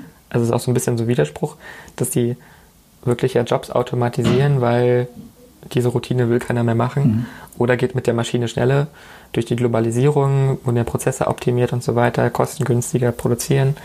Ähm, jetzt in Deutschland ist es ja gerade auch so, dass du durch die Automobilbranche, die ja jetzt gerade so runterfährt und einkracht so ein bisschen, mhm. und durch diesen Wechsel von, von Benzinern, Dieseln auf Elektro ja auch sehr viele Teile wegfallen von den Zulieferern. Und jetzt in den letzten Monaten ja schon sehr viele Zulieferer ja auch Leute entlassen haben, die alle diese Routine-Sachen gemacht haben.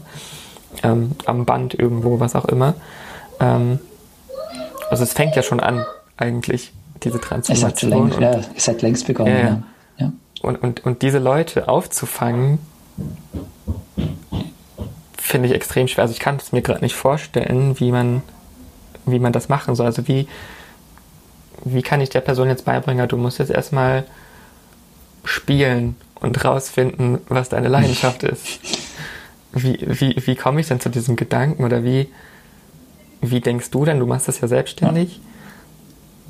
Mit welchen Voraussetzungen kommt eine Person schon zu dir? Also die hat ja quasi eigentlich, wenn ich zu dir komme, habe ich ja den Gedanke schon gefasst, irgendwas läuft in meinem Leben jetzt nicht richtig, ich brauche irgendwas anderes.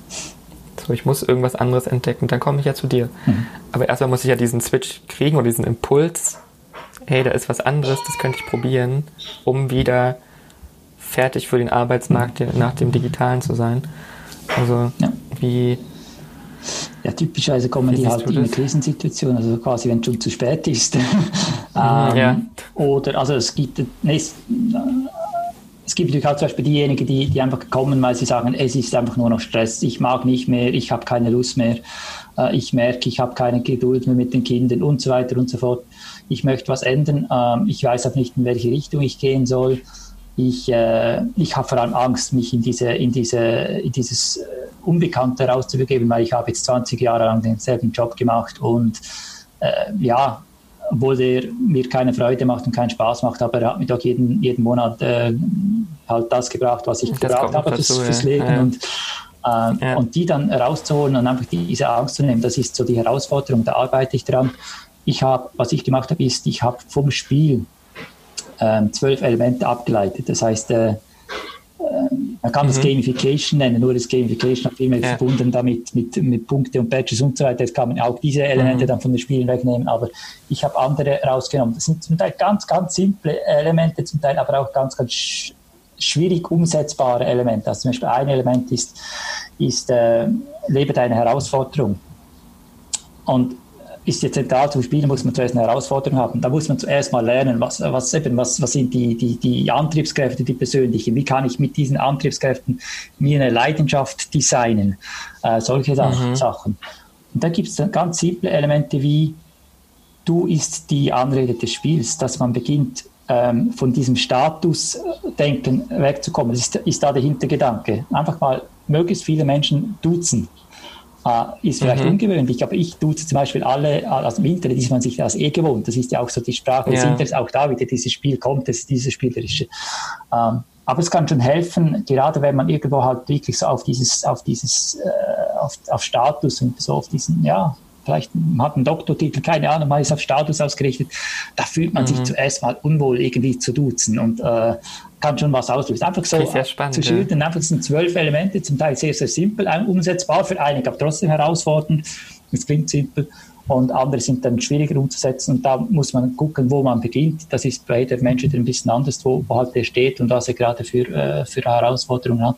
Aber ich bin überzeugt, wenn man sich auf diese zwölf Elemente konzentriert, kann man dann wirklich am Mindset arbeiten, dann kann man die Haltung ändern und ähm, das ist die Voraussetzung, dass man da wirklich zu diesem, zu dieser, zu die, aus, aus der Vergangenheit quasi rauskommt und da aus, mhm. aus diesem, ja, aus diesem alten Leben rauskommt, aus der Industrialisierung rauskommt. Aber es ist eine Riesenherausforderung, weil man muss auch bedenken, das hat ja diese Umwälzung, das ist ja nicht jetzt neu, sondern das hat solche Umwälzungen hat es immer gegeben. Also wenn ich denke an die Mechanisierung, wo zum Beispiel die Landwirtschaft plötzlich äh, massive Veränderungen hatte, wo halt nicht mehr das, der Ochse oder das Pferd irgendwelche den, mit dem Magen gezogen mhm. hat, sondern plötzlich, äh, plötzlich ein Traktor oder halt ein Auto da war und so weiter und, und all diese mechanischen Maschinen da waren wo ganz viele Berufe auch weggefallen sind und neu entstanden sind. Aber das hat viel, viel länger gedauert als jetzt. Und jetzt ist eigentlich ja. so, ich sag mal, unsere Generation, die eigentlich so den, den ganzen Wandel voll, voll mitbekommt und äh, das dann verdauen zu können im Kopf, das ist die, das ist die Herausforderung.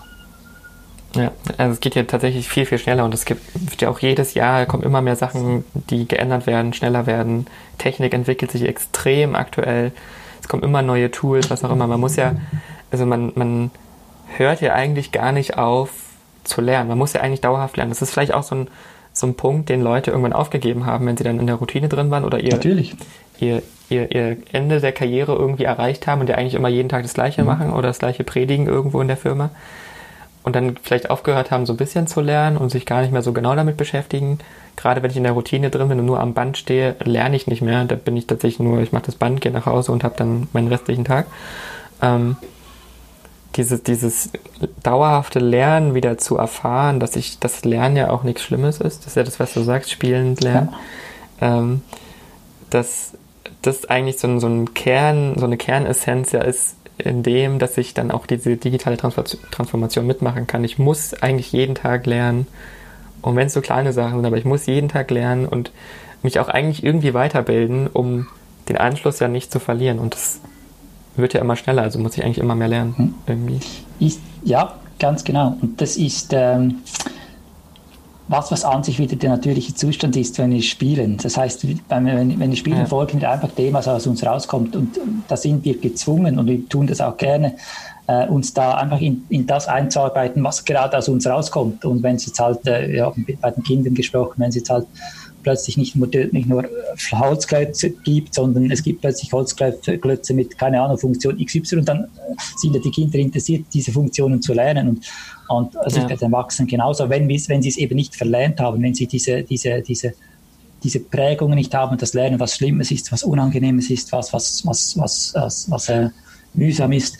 Ich glaube, diese Prägung muss man losbekommen und, und, dann, und dann schafft man das.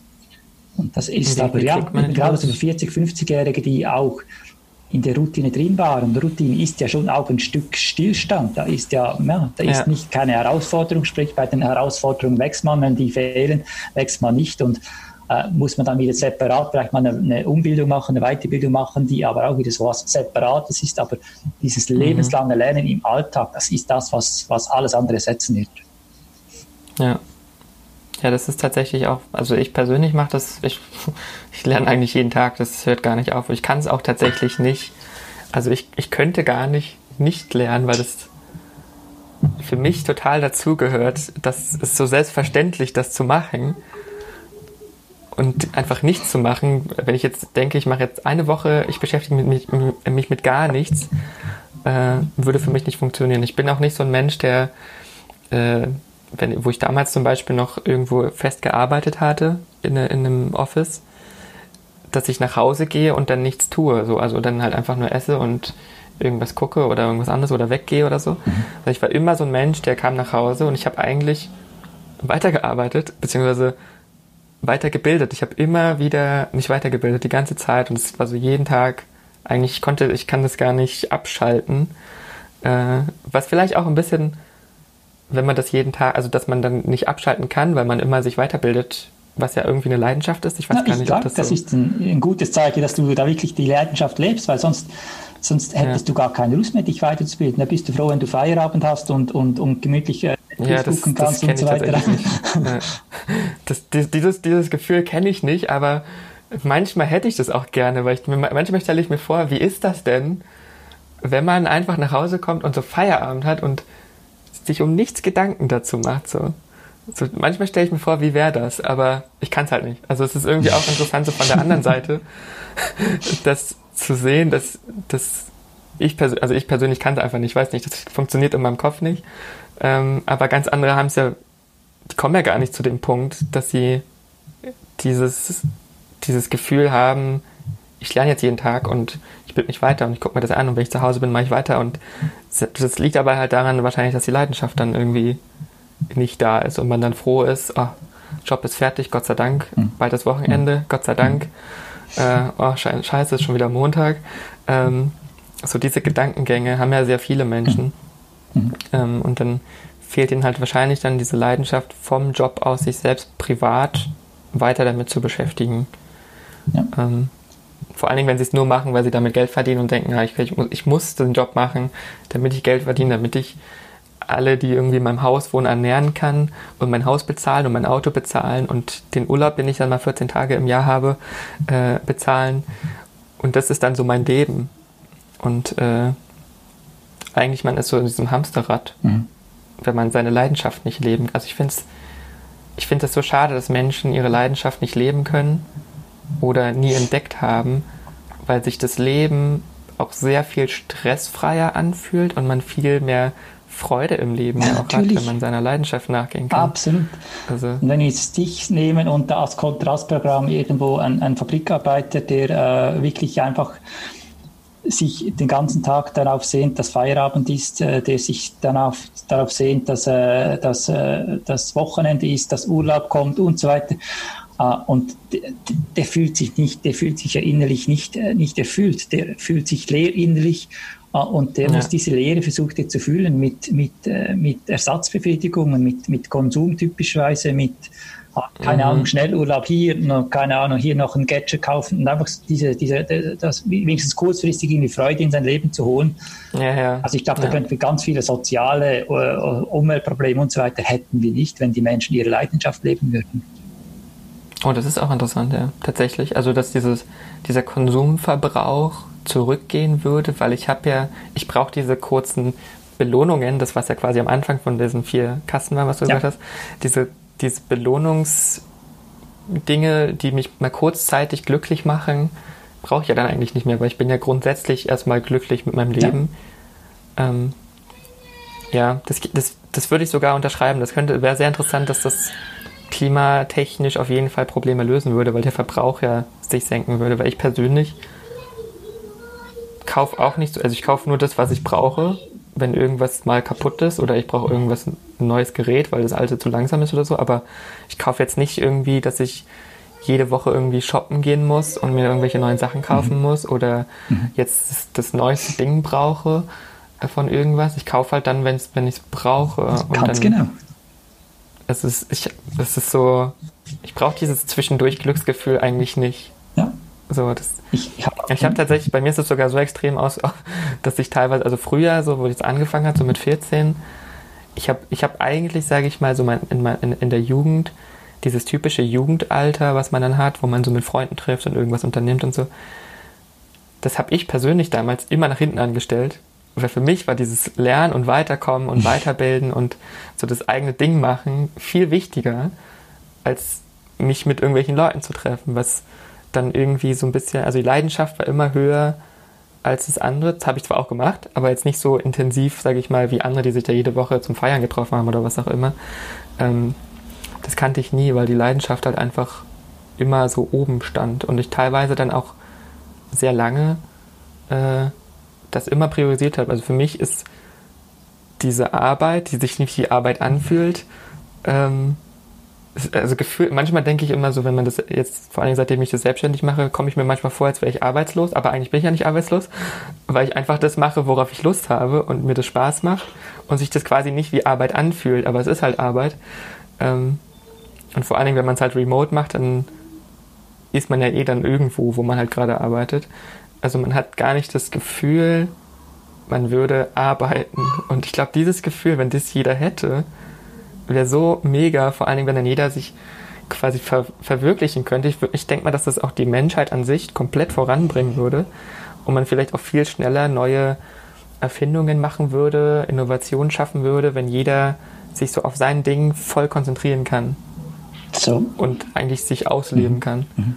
Das sehe ich genauso. Und ich sehe es wirklich, also ich bin überzeugt, ich bin überzeugt, es gibt einen ganz, ganz großen Zusammenhang zwischen, wie das Wirtschaftssystem und das Schulsystem ist, die, die uns in diese, in, dieses, in, die, in diese Routine drin bringen, reinbringen, mit eben all diesen Nebenwirkungen, die wir jetzt besprochen haben. Das, hat, äh, das ist der Ursprung und das ist der Haupt, ich sage mal, der Hauptgrund, weshalb wir ein, ein Klimaproblem haben. Und, und jetzt wie den Menschen zu sagen, ihr dürft nicht mehr konsumieren, ihr dürft nicht mehr, dürft nicht mehr in die Ferien fahren oder dürft nicht mehr fliegen oder was weiß ich, das wird nicht funktionieren, weil die haben den Drang, ja, die haben das Bedürfnis da, da, ja. dazu. Und das Einzige, was sie tun können, oder das Beste, was sie tun können, ist eigentlich versuchen, dass diesen, diesen Drang, dass die den Drang gar nicht mehr verspüren.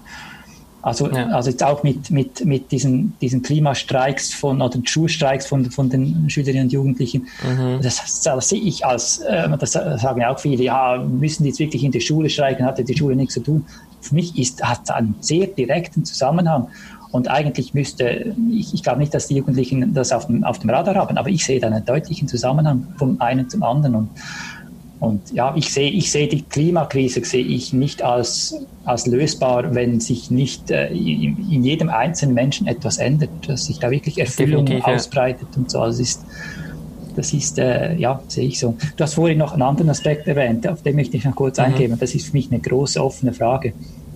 Du hast gesagt, du hast eigentlich schon während der Schulzeit immer so deine Leidenschaft gelebt und, und, und mhm. dich nicht groß um, keine Ahnung, aber Ausgang und so, das war vielleicht eher, eher, eher hinten angestellt. Für mich ist die Frage, wie schaffen es die einen Schülerinnen und Schüler, diese Leidenschaft durch dieses Schulsystem hindurch mitzunehmen und auszuleben. Ich würde mich da jetzt auch, auch einigermaßen mit einschließen. Andere schaffen es überhaupt nicht. Ich glaube, es hat eine, ein Teil der Antwort ist schon, dass man ich weiß nicht, wahrscheinlich warst du auch einer der besseren Schüler, stelle ich jetzt vor, weil wenn du ein schlechter Schüler gewesen wärst, hättest du wahrscheinlich ganz viel Zeit noch mehr gebraucht, um die Defizite mhm. aufzuholen und so weiter. Das ist, kann eine Antwort sein, aber trotzdem ist die Frage, wie schaffen es? Weshalb schaffen das die einen und die anderen, und die allermeisten, sage ich mal, schaffen es nicht, die Leidenschaft äh, mitzunehmen ja. durch das Schulsystem durch. Weiß nicht, hast du da, hast du da eine Antwort? Jetzt muss ich mich gerade mal zurückfühlen in mein 14-jähriges Ich. ähm, also, ich glaube, ich habe für mich sehr früh erkannt, was ich möchte.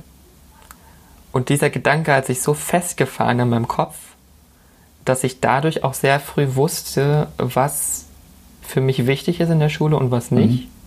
Also ich habe die, ich war jetzt trotzdem nicht dann schlecht in den Fächern, weil ich wusste, dass, dass ich die nicht brauche, aber ich habe für mich genau gewusst, für mich war Schule mehr so ein, so ein, ähm, so ein Mittel zum Zweck. Ja.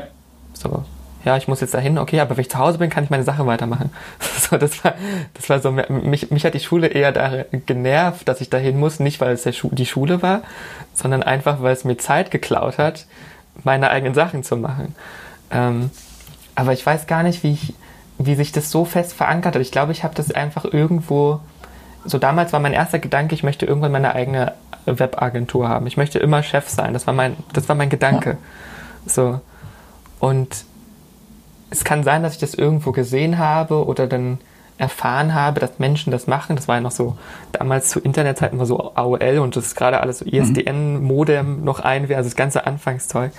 Ähm, und da war das ja alles noch gar nicht so krass digital, wie es heute alles ist. Da war man dann froh, wenn man mal eine eigene Seite hatte, wenn überhaupt. Ähm, und so das ganze Social Media gab es ja alles noch gar nicht. Ähm, aber irgendwie hat mich das gereizt, eigen, ein eigener Chef zu sein, also mein eigener Chef. Und das, dieser Gedanke hat sich so verfestigt in meinem Kopf, dass ich das dann durchgezogen habe. Ich habe immer an diesem Ziel festgehalten. Ich hatte einfach sehr früh ein Ziel im Kopf. Ich weiß aber nicht, warum das nicht weggegangen ist aus der Schule. Vielleicht, weil ich wusste, dass ich damit erfolgreich sein könnte, weil ich wusste, dass das viel Geld bringt. Also theoretisch kann man da ja viel Geld drin verdienen in dem mhm. Bereich. Ähm, wo ich mir dann sicher war, ja, ob ich jetzt das Deutsch lerne oder nicht, ich werde trotzdem Geld verdienen am Ende.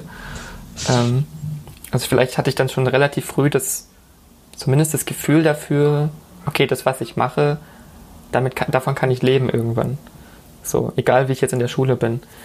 Ähm, vielleicht hat das auch daran festgehalten, dass ich das dann beibehalten habe, das zu machen. Und es ist tatsächlich so, ich bin dann damit selbstständig geworden, ja schon in der Schule noch. Also während der Abi-Zeit habe ich mich schon selbstständig gemacht, äh, weil dann ja schon, da kamen dann irgendwie schon die ersten Kundenanfragen und so. Und ich habe eigentlich wirklich jeden Tag mich damit beschäftigt. Also ich habe jeden Tag irgendwie Tutorials gemacht, irgendwelche Kurse gemacht, beziehungsweise gab es ja damals noch nicht so viel, aber meistens waren es so Text-Tutorials.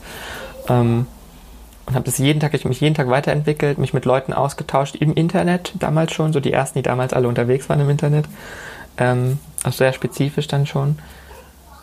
Und dadurch hat sich das dann immer mehr gefestigt, weil dann kam man ja auch in Kontakt mit Leuten, die auch in diesem Bereich irgendwie sind und das toll finden. Und dann war man so in dieser Welt, in dieser Nische, sage ich mal, mhm. drin, die einen gefangen hat. Und dadurch, dass man jeden Tag in Kontakt kam mit Leuten, jetzt nicht mit den Schulkameraden, die halt noch so Schüler waren, sag ich mal. Also ich fand auch, dass ich gedanklich gegenüber anderen Jungs vor allen Dingen in meinem Alter weit voraus war. Mhm. Ähm, dadurch, dass ich irgendwie ein Ziel im Kopf hatte. Und ich glaube, das hat geholfen, so ein bisschen meine eigene Welt zu Hause zu haben, mit anderen Leuten, die auch in dem Bereich sind, die dann jeden Tag einen ja quasi auch irgendwie gefördert haben, mehr oder weniger, oder mit dem man sich austauschen konnte. Ähm, als dass ich jetzt nur alleine für mich zu Hause gemacht hätte und gehofft hätte, dass irgendwann mal was passiert. Aber man hat ja die Entwicklung ja mitbekommen, dass es besser wird. Also ich, ich glaube, die Schule hat es dann einfach nicht geschafft, das rauszukicken. Und ich hatte dann tatsächlich ja auch noch Informatik als, als Leistungskurs. Mhm. Das hat auch noch dazu beigetragen, dass ich ja in der Schule dann ja trotzdem mich noch mit Programmieren beschäftigt habe. Und ich muss sagen, dass Informatik Leistungskurs nicht mein Ding war. Ah ja sehr interessant. Also ich habe mich privat damit beschäftigt, wie ich Sachen programmiere und Webseiten baue und sowas und designe. Aber Informatik als Schulfach fand ich eigentlich grauenvoll. Obwohl es thematisch eigentlich da reinpasste. Mhm. So mehr oder weniger. Aber Informatik vom Lehrplan war halt sehr theoretisch. So, ich musste irgendwelche Modelle auswendig lernen, so Netzwerkmodelle und so weiter. Und dann programmieren in total alten Programmen, die eigentlich nichts mit dem zu tun hatten, was man dann quasi damals im Web aktuell gemacht hat ähm, wo ich dann auch immer dachte, ja, eigentlich ist das total sinnlos, was ich hier programmiere in dem alten Zeug. ähm, also das ist eigentlich auch interessant tatsächlich, dass das Schulfach, was eigentlich meiner Leidenschaft entsprechen müsste, nicht dem entsprochen hat, was meiner Leidenschaft war.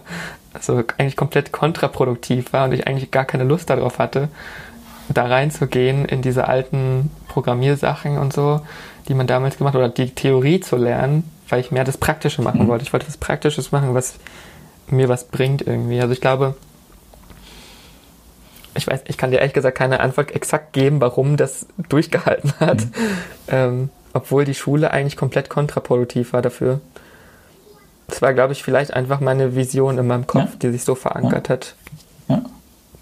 Und ich weiß Spannend. nicht, wie man Leuten mit 14 oder noch jünger so eine Vision in den Kopf verankert dass die sagen, egal was hier in dieser Schule passiert, ich mache einfach mein Ding. Mhm. So.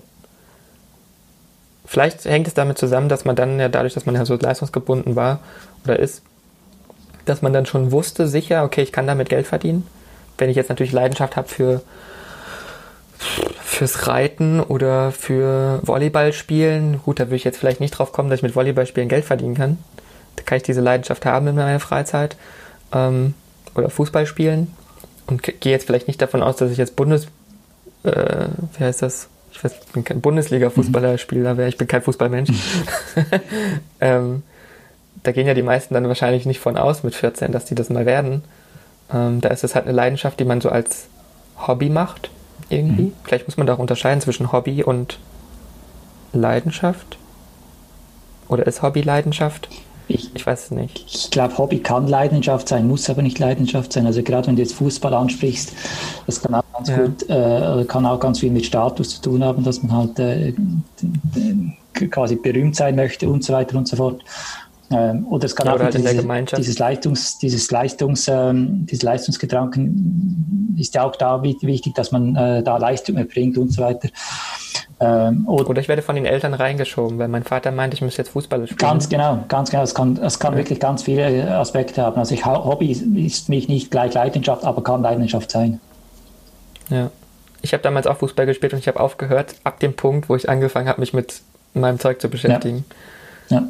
Also ab da bin ich aus dem Fußball ausgetreten, weil ich dann wusste, was ich machen will oder was mein Ziel mhm. ist. Und dieses Ziel, ich habe jetzt nicht meine eigene Webagentur, also das Ziel hat sich ja dann mit der Zeit ja geändert auch wieder. Aber ich habe zumindest das Ziel erreicht, dass ich mein eigenes Ding mache mit dem, was ich, was, was ich vor 16 Jahren angefangen habe. Ähm, was ich auch immer noch sehr, also wenn ich darüber nachdenke, finde ich es immer sehr spannend tatsächlich, dass man das, was man sich irgendwann mal ausgedacht hat als Jugendlicher, heute immer noch macht. Das ist Wahnsinn an sich, ja. So.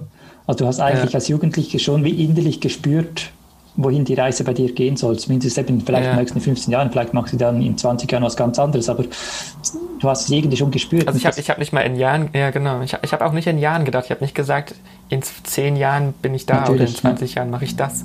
Das war eher so, nach der Schule mache ich mhm. das. Oder das ist mein Ziel. Und das war, ja, das hat dann relativ früh angefangen. Also es, ich glaube, man muss den Menschen ein Ziel oder eine Idee von einer Vision, wie ein Leben aussehen könnte, wenn man das macht, was man gerne macht, relativ früh verankern. Und denen sagen, egal was du in der Schule machst, solange du deine Leidenschaft verfolgst und dein Ziel hast, kannst du das auch schaffen. Und wahrscheinlich auch irgendwie Geld damit machen. Wenn du es sehr früh genug vor allen Dingen anfängst, ist das, was du vorhin gesagt hast, so Belohnungen brauche ich ja nicht mehr, weil ich mache eh mein Ding. Sinn sehe ich sowieso da drin. Wenn ich relativ jung anfange, schaffe ich es auch bis zu einem gewissen Alter schon ein Experte zu sein. Also viel mehr zu wissen als andere. Und kann ja dann eigentlich auch schon Geld verdienen damit, mhm. wenn ich dann mit der Schule fertig bin oder was auch mhm. immer. Ähm, also ich glaube, das funktioniert schon. Bei mir hat es ja auch funktioniert, dass ich dann in der Schule schon sehr gutes Taschengeld verdient habe quasi. Mhm. Mit, mit dem Ding, die ich dann schon wusste. Und das hat eigentlich keiner aus meinem Jahrgang damals irgendwas in der Richtung gemacht. Die waren nach der Schule fertig, wussten teilweise nicht, was sie machen sollen oder sind studieren gegangen, um dann rauszufinden, was denen liegt. Und bei mir war das halt dann schon irgendwie auch natürlich gewachsen. Ich glaube, es ist sogar gut für junge Leute anzufangen, diesen, dieses Gedanke zu haben, ich mache jetzt meine Leidenschaft und ich gehe dem nach und gucke, dass das vielleicht irgendwas auch dann finanziell vielleicht mal was wird. Wenn nicht, ist auch okay, aber man geht ja halt nach. Ähm, weil man hat auch weniger Angst, wenn man jung ist. Also ich weiß nicht, ob ich tatsächlich, wenn ich jetzt erstmal studiert hätte und dann fertig wäre, gesagt habe, ich mache mich jetzt selbstständig. So, weil dann hast du ja viel mehr, oh Mist, ich muss jetzt eigentlich Geld verdienen und so. Und ich hatte ja zu Hause, sag ich mal, in meinem Kinderzimmer damals, ich musste kein Geld verdienen. Das hat man einfach gemacht, weil man das halt irgendwie gemacht hat. Und es hat sich so natürlich angefühlt, ja gut, jetzt habe ich da eine Anfrage, gut, dann mache ich mich halt selbstständig. Da habe ich gar nicht drüber nachgedacht, was so für rechtliche Sachen dahinter hängen oder was da eigentlich alles so dazugehört, sondern ich habe einfach gedacht, gut, ich melde das halt an und mache dann halt dieses Projekt. Ich habe dann immer so projektweise gedacht. Das andere war halt dann Mittel zum Zweck, so selbstständig. Aber man hat halt keine Angst gehabt, weil man war ja noch sicher zu Hause. So. Man, muss, man musste nichts leisten eigentlich, wenn man nicht wollte. Ähm, und ich glaube, das ist gut, wenn man das früh anfängt, tatsächlich äh, das als, als Kind zu machen und vor allen Dingen auch als Eltern das Kind zu fördern. Also wenn ein Kind, wenn ich merke, mein Kind hat eine Idee, würde ich direkt hingehen und sagen, ey, ich mache alles, um dir da zu helfen, dass du dieser Idee nachgehen kannst. Äh, und wenn sie am Ende komplett in die Hose geht, ist egal, da lernt man ja draus. Und wenn sie erfolgreich wird, ist super, eigentlich. Also das finde ich auch sehr spannend. Ich bin, bin auch äh, seit Januar äh, Mentor bei Startup Teens. Und da sind halt so 14- bis 19-Jährige, die quasi Ideen mhm. haben und damit ein Startup gründen wollen oder sich selbstständig machen wollen. Und die haben ja auch schon diese Leidenschaft mhm. für ihr ja. Thema. Das finde ich total spannend. Das ist mega interessant. Es gibt diese Leute, auf jeden Fall, diese jungen Leute, die das haben, diesen, dieses Ziel im Kopf. Aber es sind so wenige im Vergleich zum Rest, also zum Rest sind es halt noch sehr wenige, die das eigentlich machen oder sich trauen oder einfach nicht drüber nachdenken. So einfach machen halt. Mhm. So, und dann gucken, was passiert. Also das ist auch wieder ein, ein absolut zentraler Aspekt, den du da ansprichst. Einem 40-Jährigen, 45-Jährigen, da, da, ist eben, da ist schon dieses, dieses jugendliche, diese jugendliche Leichtheit ist da weg. Also dieses, äh, ja. ja. mit 20 hat man das Gefühl, man kann die Welt erobern und so weiter. Da hat man wenig äh, mhm. äh, Berührungsängste. Und mit 40, da ist man auch ein Stück weit schon, schon eingerostet. Also da ist man wirklich halt schon 20 Jahre vielleicht im selben Job und so weiter. Und man hat wahrscheinlich Familie, man hat Kinder, äh, man hat vielleicht ein Haus, keine Ahnung man hat das, das Bedürfnis nach Sicherheit ist einfach sehr, sehr viel größer. Und da noch umzudenken, ist viel, viel schwieriger, als wenn man von Anfang an die Leidenschaft leben kann. Und äh, das, das, ist wirklich, also wenn man, das ist das, was ich immer wieder sage, ich merke auch, wie, wie, wie schwierig das ist in meiner Situation, also in Situationen eben von, von meinen Klienten, äh, sich da, äh, sich da äh, in dieses Unbekannte reinzugeben und da was Neues aufzubauen. Wenn man das mit 20 tun kann, und man sogar noch früher ähm, schon starten kann, äh, das wäre ein Riesenvorteil. Das wäre ein Riesenvorteil. Ja. Ähm, und ja, sie hängt auch wieder stark zusammen, wie, wie die Eltern darauf reagieren. Wenn du jetzt, äh, wenn, wenn man jetzt so eine Leidenschaft hat und merkt, das Kind, das möchte den ganzen Tag irgendwas eben vielleicht mit Computer irgendwas machen, spielt keine Rolle, was irgendwo eine Leidenschaft hat. Ähm, wir hören ja als, als Eltern, oder wir sagen ja als Eltern oft, äh, mach zuerst die Hausaufgaben und wenn du da fertig bist und noch mhm. Zeit hast, kannst du immer noch spielen oder was auch immer tun, oder? Und das ist schon diese Prioritätensetzung, das ist natürlich gut gemeint, aber im Prinzip ist es verkehrt rum. Es müsste die Leidenschaft im Vordergrund stehen. Und mhm. ja, wenn du noch Zeit hast, dann kannst du dich noch um, um den Schul Schulkram kümmern. Äh, ist natürlich nicht so. Es ist, äh, hat auch Nachteile, ist klar, man hat dann schlechtere Noten und so weiter und so fort. Mhm. Ähm, aber bei mir zum Beispiel war das wirklich ein wichtiger Punkt. Meine Eltern haben das eigentlich nicht so gesagt, sagen sie gemerkt haben, ich, ich äh, werde nicht ungenügend, also ich kriege nicht wirklich ernsthafte Schwierigkeiten im Gimmi. Ähm, meine Leidenschaft waren damals die Indianer. Ich habe mich für die Indianer interessiert, habe mich habe alles gelesen, was es dazu gab und so weiter und so fort. Kann man auch als völlig sinnlos angesehen haben. Ich, äh, ansehen. Ich habe dann später Ethnologie studiert äh, und so weiter. Das hat also ähm, mhm. äh, auch so das eine hat das andere gegeben. Das war für mich eine ganz wichtige Zeit. Ähm, und ich hatte einfach das Glück, dass ich da auch äh, mir leisten konnte, zum Beispiel in Mathe einfach mal zwei Jahre lang keine Hausaufgaben zu machen. um mir so die Zeit zu nehmen, um, um halt in diese Indianerwelt einzutauchen. Äh, und hatte das Glück, dass meine Eltern da nicht interveniert haben und, und äh, obwohl dann die Noten dann schon auch irgendwie schlechter wurden, ist ja klar, irgendwann, ähm, ja. dass sie nicht interveniert haben. Und, und äh, ja, es hat einfach gereicht. Und deshalb, ich glaube, es ist schon ein Vorteil, man ist äh, es passt einfach von den kognitiven Fähigkeiten halt eher, dass man, dass man in der Schule nicht so wahnsinnig unter Druck ist. Das ist sicher ein Argument, aber dass man es auch spürt, dass man auch spürt, was, was man überhaupt gern tun möchte. Dieses, das, was du gespürt hast, äh, ich glaube, das ist das Zentrale und äh, da würde ich gerne noch ein bisschen dann irgendwie mal für mich mal irgendwie tiefer kommen, wie das die einen spüren, und die anderen spüren mhm. schon nicht mehr.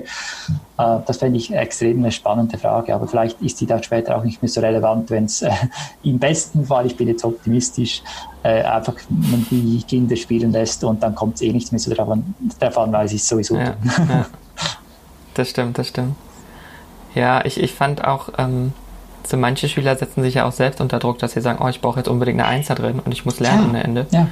Ähm, und ich muss immer der Beste sein. Und ja. ich habe ich, ich hab mir halt früher immer gedacht, ja, ob es jetzt eine 1 oder 2 oder 3 wird, ist mir eigentlich genau. egal. Hauptsache, man kommt ja halt durch und dann mache ich halt meine Sachen weiter. So, also ich war auch, sage ich mal, ich war immer dabei. Ich habe alles mitgemacht, so wie es war. Ich habe halt so die Schule gemacht, wie es für mich gereicht hat dann. Ja. Also ich war gut genug.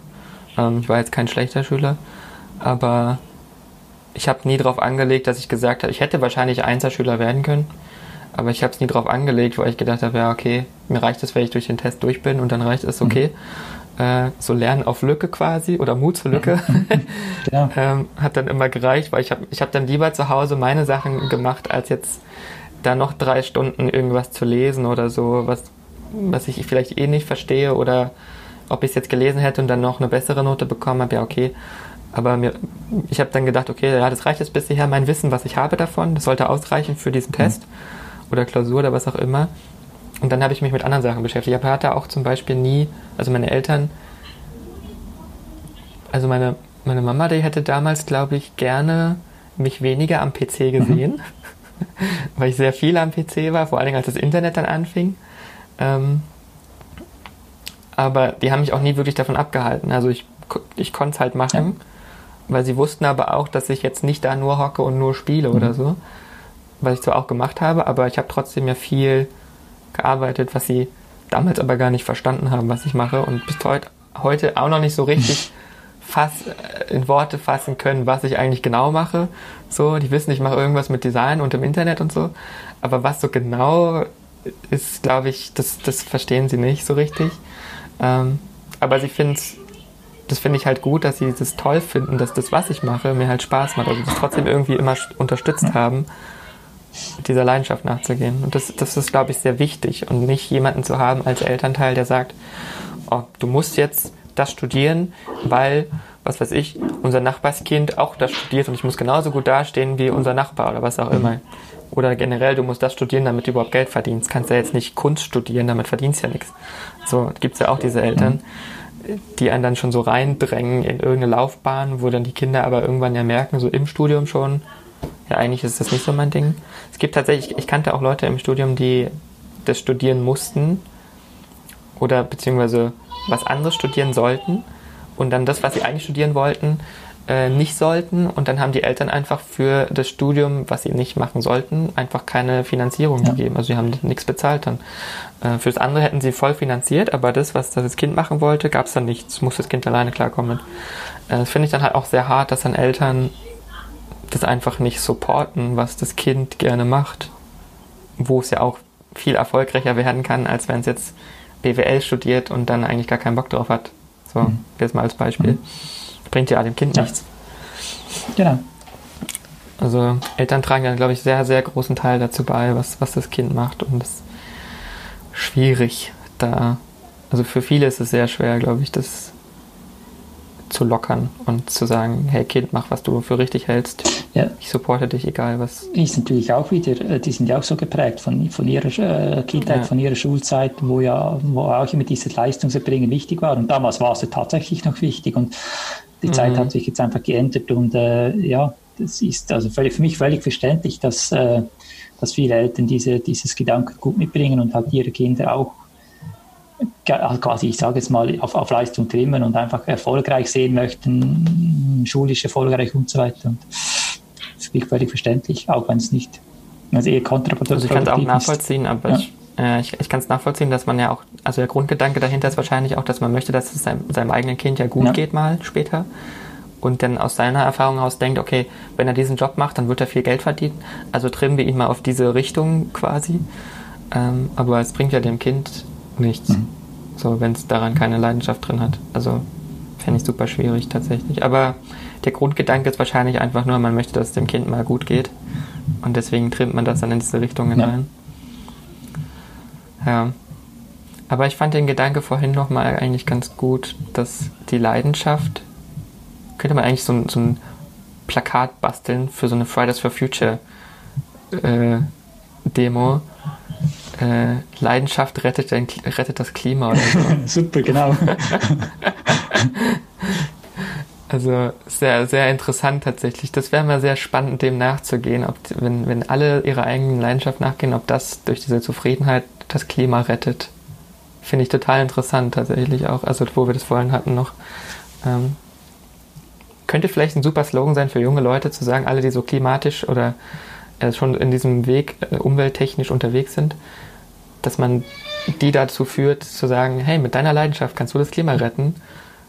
Und ich erzähle dir, wie du deine Leidenschaft findest. so, weißt du, so verkaufstechnisch irgendwie. Cool, aber ja. rette das Klima mit deiner Leidenschaft. Das ist schön. Machen ja auch zum Beispiel dieses Ocean Cleanup Projekt. Ich weiß nicht, ob du das nee. kennst. Ah, doch, doch. Da hat ja auch.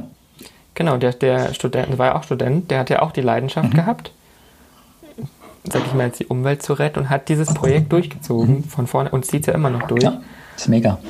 Und er schafft es, das, das wirklich was zu erschaffen, was vorher nicht da war, wo sich keiner rangetraut hat ähm, oder nichts investieren wollte und rettet jetzt quasi das Klima damit in irgendeiner Art und Weise. Ähm, das ist jetzt natürlich schon sehr klimatisch dann bezogen, aber man kann ja mit einer anderen Leidenschaft das auch, wenn man da zufrieden ist mit. Es wäre interessant, ob es dazu eine Studie gibt. Oder dazu mal eine Studie zu machen, mhm. ob Menschen, die ihrer Leidenschaft folgen, weniger Konsum haben. Da gibt es mit Sicherheit Studien. Ja, auf jeden Fall. Also ja. da gibt es sogar jede Menge Studien dazu. Das wäre auf jeden Fall interessant. Ja. Ähm, also ich fand das bisher sehr, sehr spannend. Das Gespräch könnte mich, glaube ich, noch ewig unterhalten. Weil wir haben jetzt tatsächlich so, viel, so viele Aspekte, glaube ich, durchgegangen von, von den Schülern zu den älteren Menschen. Für mich wäre, glaube ich, noch die eine Frage, wie kann ich als ältere Person oder vielleicht jemand, der gerade im Studium steckt und merkt, das ist eigentlich nicht mein Ding. Und ich weiß aber noch nicht, was meine Leidenschaft ist. Wie könnte ich jetzt so mal sehr konkret oder was kann ich machen, um an, zu, rauszufinden, was ist meine Leidenschaft spielerisch? Also was kann ich jetzt konkret zu Hause, wenn ich zu Hause hocke und denke, oh, das ist eigentlich nicht mein Ding? Oder was mache ich jetzt, wenn mein Job mhm. wegfällt? Wie kann ich jetzt spielerisch rausfinden oder was kann ich tun zu Hause gerade, um da was rauszufinden? Oder ich melde mich bei dir, aber was, was wäre so das Erste, was ich machen könnte? Also was, was ich mache mit meinen Kunden ist, ähm, wirklich zuerst mal zu schauen, was sind denn die persönlichen Antriebskräfte. Und das sind so wie, wie Antriebskräfte, die ziehen sich durch das Leben. Ähm, mhm. Das heißt, ich frage die, die Kunden jeweils, was hast du als Kind gerne gespielt? Da gibt es so eine Liste von, von Spielen, die sie gerne gemacht haben. Was für Menschen haben dich fasziniert? Gibt es auch da eine Liste, kann man alles, quasi als eine, alles eine Liste. Was für, mhm. was für Figuren zum Beispiel, was für Geschichten haben dich fasziniert? Filme, Bücher, was auch immer. Ähm, äh, was für, was für, für Lebensträume oder so hast du? Und dann die nächste Frage, dann, wenn man hat eine Riesenliste, vielleicht 20, 30, 50 Items und dann bei jedem, Item zu schauen, weshalb fasziniert mich das oder was fasziniert mich daran. Und das ist das, ist das Spannende. Diejenigen, die, die Fußball spielen, ähm, die einen interessiert vielleicht also fasziniert einfach das Zusammenspiel, das, die, das Harmonische mit den anderen, sich blind verstehen, keine Ahnung. Äh, die anderen möchten, möchten, äh, möchten vielleicht so dieses, dieses, äh, dieses äh, überlisten können. Keine Ahnung, es gibt, kann verschiedenste äh, mhm. Gründe geben, weshalb man das gerne macht. Und typischerweise kristallisieren sich dann so eine Handvoll, typischerweise etwa so fünf Antriebskräfte raus und das sind so die persönlichen Antriebskräfte, die jeder Mensch hat und das kann sich dann äh, vielleicht in der in, in Kindheit machen, vielleicht spielt man vielleicht Fußball und dann später, äh, keine Ahnung, geht man segeln oder, oder, man, oder man designt äh, Website oder keine Ahnung. Es kann aber immer mhm. dieselben Antriebskräfte sein, die, äh, weshalb man das gerne macht, weshalb man da angetrieben mhm. wird. Und dann kann man sich diese, diese fünf, sage ich mal, Antriebskräfte nehmen und, und ähm, und, und wie könnte man die jetzt zum Beispiel kombinieren zu einer Herausforderung. Also was, was würde mich, äh, ja, was könnte, was würde ich jetzt gerne machen als Herausforderung, die eben auf diese fünf Antriebskräfte basieren. Da könnte man einfach mal mhm. beginnen, diese, diese Herausforderung zu leben. Das kann ja auch, auch als Hobby sein. Vielleicht entwickelt sich das, vielleicht geht es in eine andere Richtung, vielleicht merkt man, ich mache das gar nicht gerne, weil es irgendwo noch Faktor drin hat, den, den, den, den man nicht auf dem Radar hatte, dann geht es in eine andere ja. Richtung, aber es geht irgendwie aus, von dieser Herausforderung typischerweise dann weiter zu irgendwas anderem. Ah, und das kann, das kann ein guter Einstieg sein. Interessant, ja. ja. Okay, also alle, die gerade zuhören, ihr wisst Bescheid. ähm, und falls, falls jemand vielleicht Fragen hat dazu, können Sie sich ja auch bei dir melden. Sehr gerne. Gerne. Ja, ich glaube, das ist sehr hilfreich. Also ich finde es vor allen Dingen für, für die älteren Zuschauer mega hilfreich und aber auch für die jüngeren, die jetzt nicht wissen, was sie machen wollen. Das ist, glaube ich, super, da sich wieder zu finden. Die Älteren, glaube ich, brauchen sehr viel mehr Betreuung noch, um da aus diesem Hamsterrad-Gedanke vom Mindset ja rauszukommen. Mhm. Die Jüngeren sind noch näher, ich sag mal so, die Jüngeren sind ja eigentlich noch näher am Spiel dran als die Älteren, die vor 30 Jahren gespielt haben. Ja. Äh, ja. Das ist ja dann nochmal schwieriger. Ja. ja, sehr cool. Willst du denn den Hörern noch irgendwas mitgeben? Also ich werde ja die, in, in, den Show Notes findet ihr auf jeden Fall die Links dann auf jeden Fall zu, zu ähm, Spiel dein Leben oder wie du mhm. das nennst, ne? Oder lebe dein Spiel. Nee, Spiel, Spiel dein Leben. Spiel dein Leben, genau. Genau. genau, die Links findet ihr auf jeden Fall. Willst du noch irgendwas mitgeben den Hörern, die jetzt vielleicht zuhören, ähm, die vielleicht jetzt inspiriert sind durch die Folge auf jeden Fall, hoffentlich. Aber ja, hast du da irgendwas, was du denen sagen möchtest gerne? Ähm, vielleicht einfach nochmal noch mal, ähm, betonen, dass für mich Spielen der natürliche Zustand ist. Also Spielen ist der Zustand, den Kinder äh, tun, wenn sie Zeit haben, wenn man sie lässt, dann spielen sie und und äh, die Sicht, dass Erwachsene nicht mehr spielen, das ist einfach unsere Sicht, also wir müssen ja Leistungen bringen. Das ist genau diese Prägung, die wir haben von der Industrialisierung her. Ähm, aber das ist an sich eine falsche, also ich sage jetzt mal eine falsche Prägung, die wir haben. Das mhm. ist der natürliche Zustand wäre Spielen. Und das ist auch, und jetzt spreche ich als, als Ethnologe, das ist auch bei, bei vielen Kulturen ist das so. Also Jäger- und Sammlerkulturen, die spielen eigentlich ein Leben lang. Also die Jagd, das ist ja auch ein Spiel. Und einfach die ganze mhm. Haltung, die sie haben, die, die, Haltung zum Leben, äh, das ist alles eine spielerische Haltung. Und äh, ich glaube, das ist wirklich das Rezept für ein, für ein zufriedenes, erfülltes Leben, zurückzukommen äh, zu, zum, zum Spielen. Ja, mega, mega. Also es klingt super leicht, wenn man das hört, spiele dein Leben. Aber da hängt so viel dahinter und ist mega interessant. Ich fand das Gespräch jetzt auch mega spannend. Ähm, kann man sich wirklich ewig drüber unterhalten. Aber ich denke, das sind gute Schlussworte jetzt nochmal gewesen. Und würde erstmal sagen, äh, danke fürs Gespräch. Danke dir, ganz herzlich. Wir sind schon fast bei zwei Stunden. Ja. ähm, und ähm, falls ihr Fragen habt dazu, könnt ihr gerne auf die Webseite gehen von Nando oder ihn auch kontaktieren etc. Und dann hören wir uns einfach in der nächsten Folge. Und danke dir, Nando. Danke dir, ganz herzlichen Dank.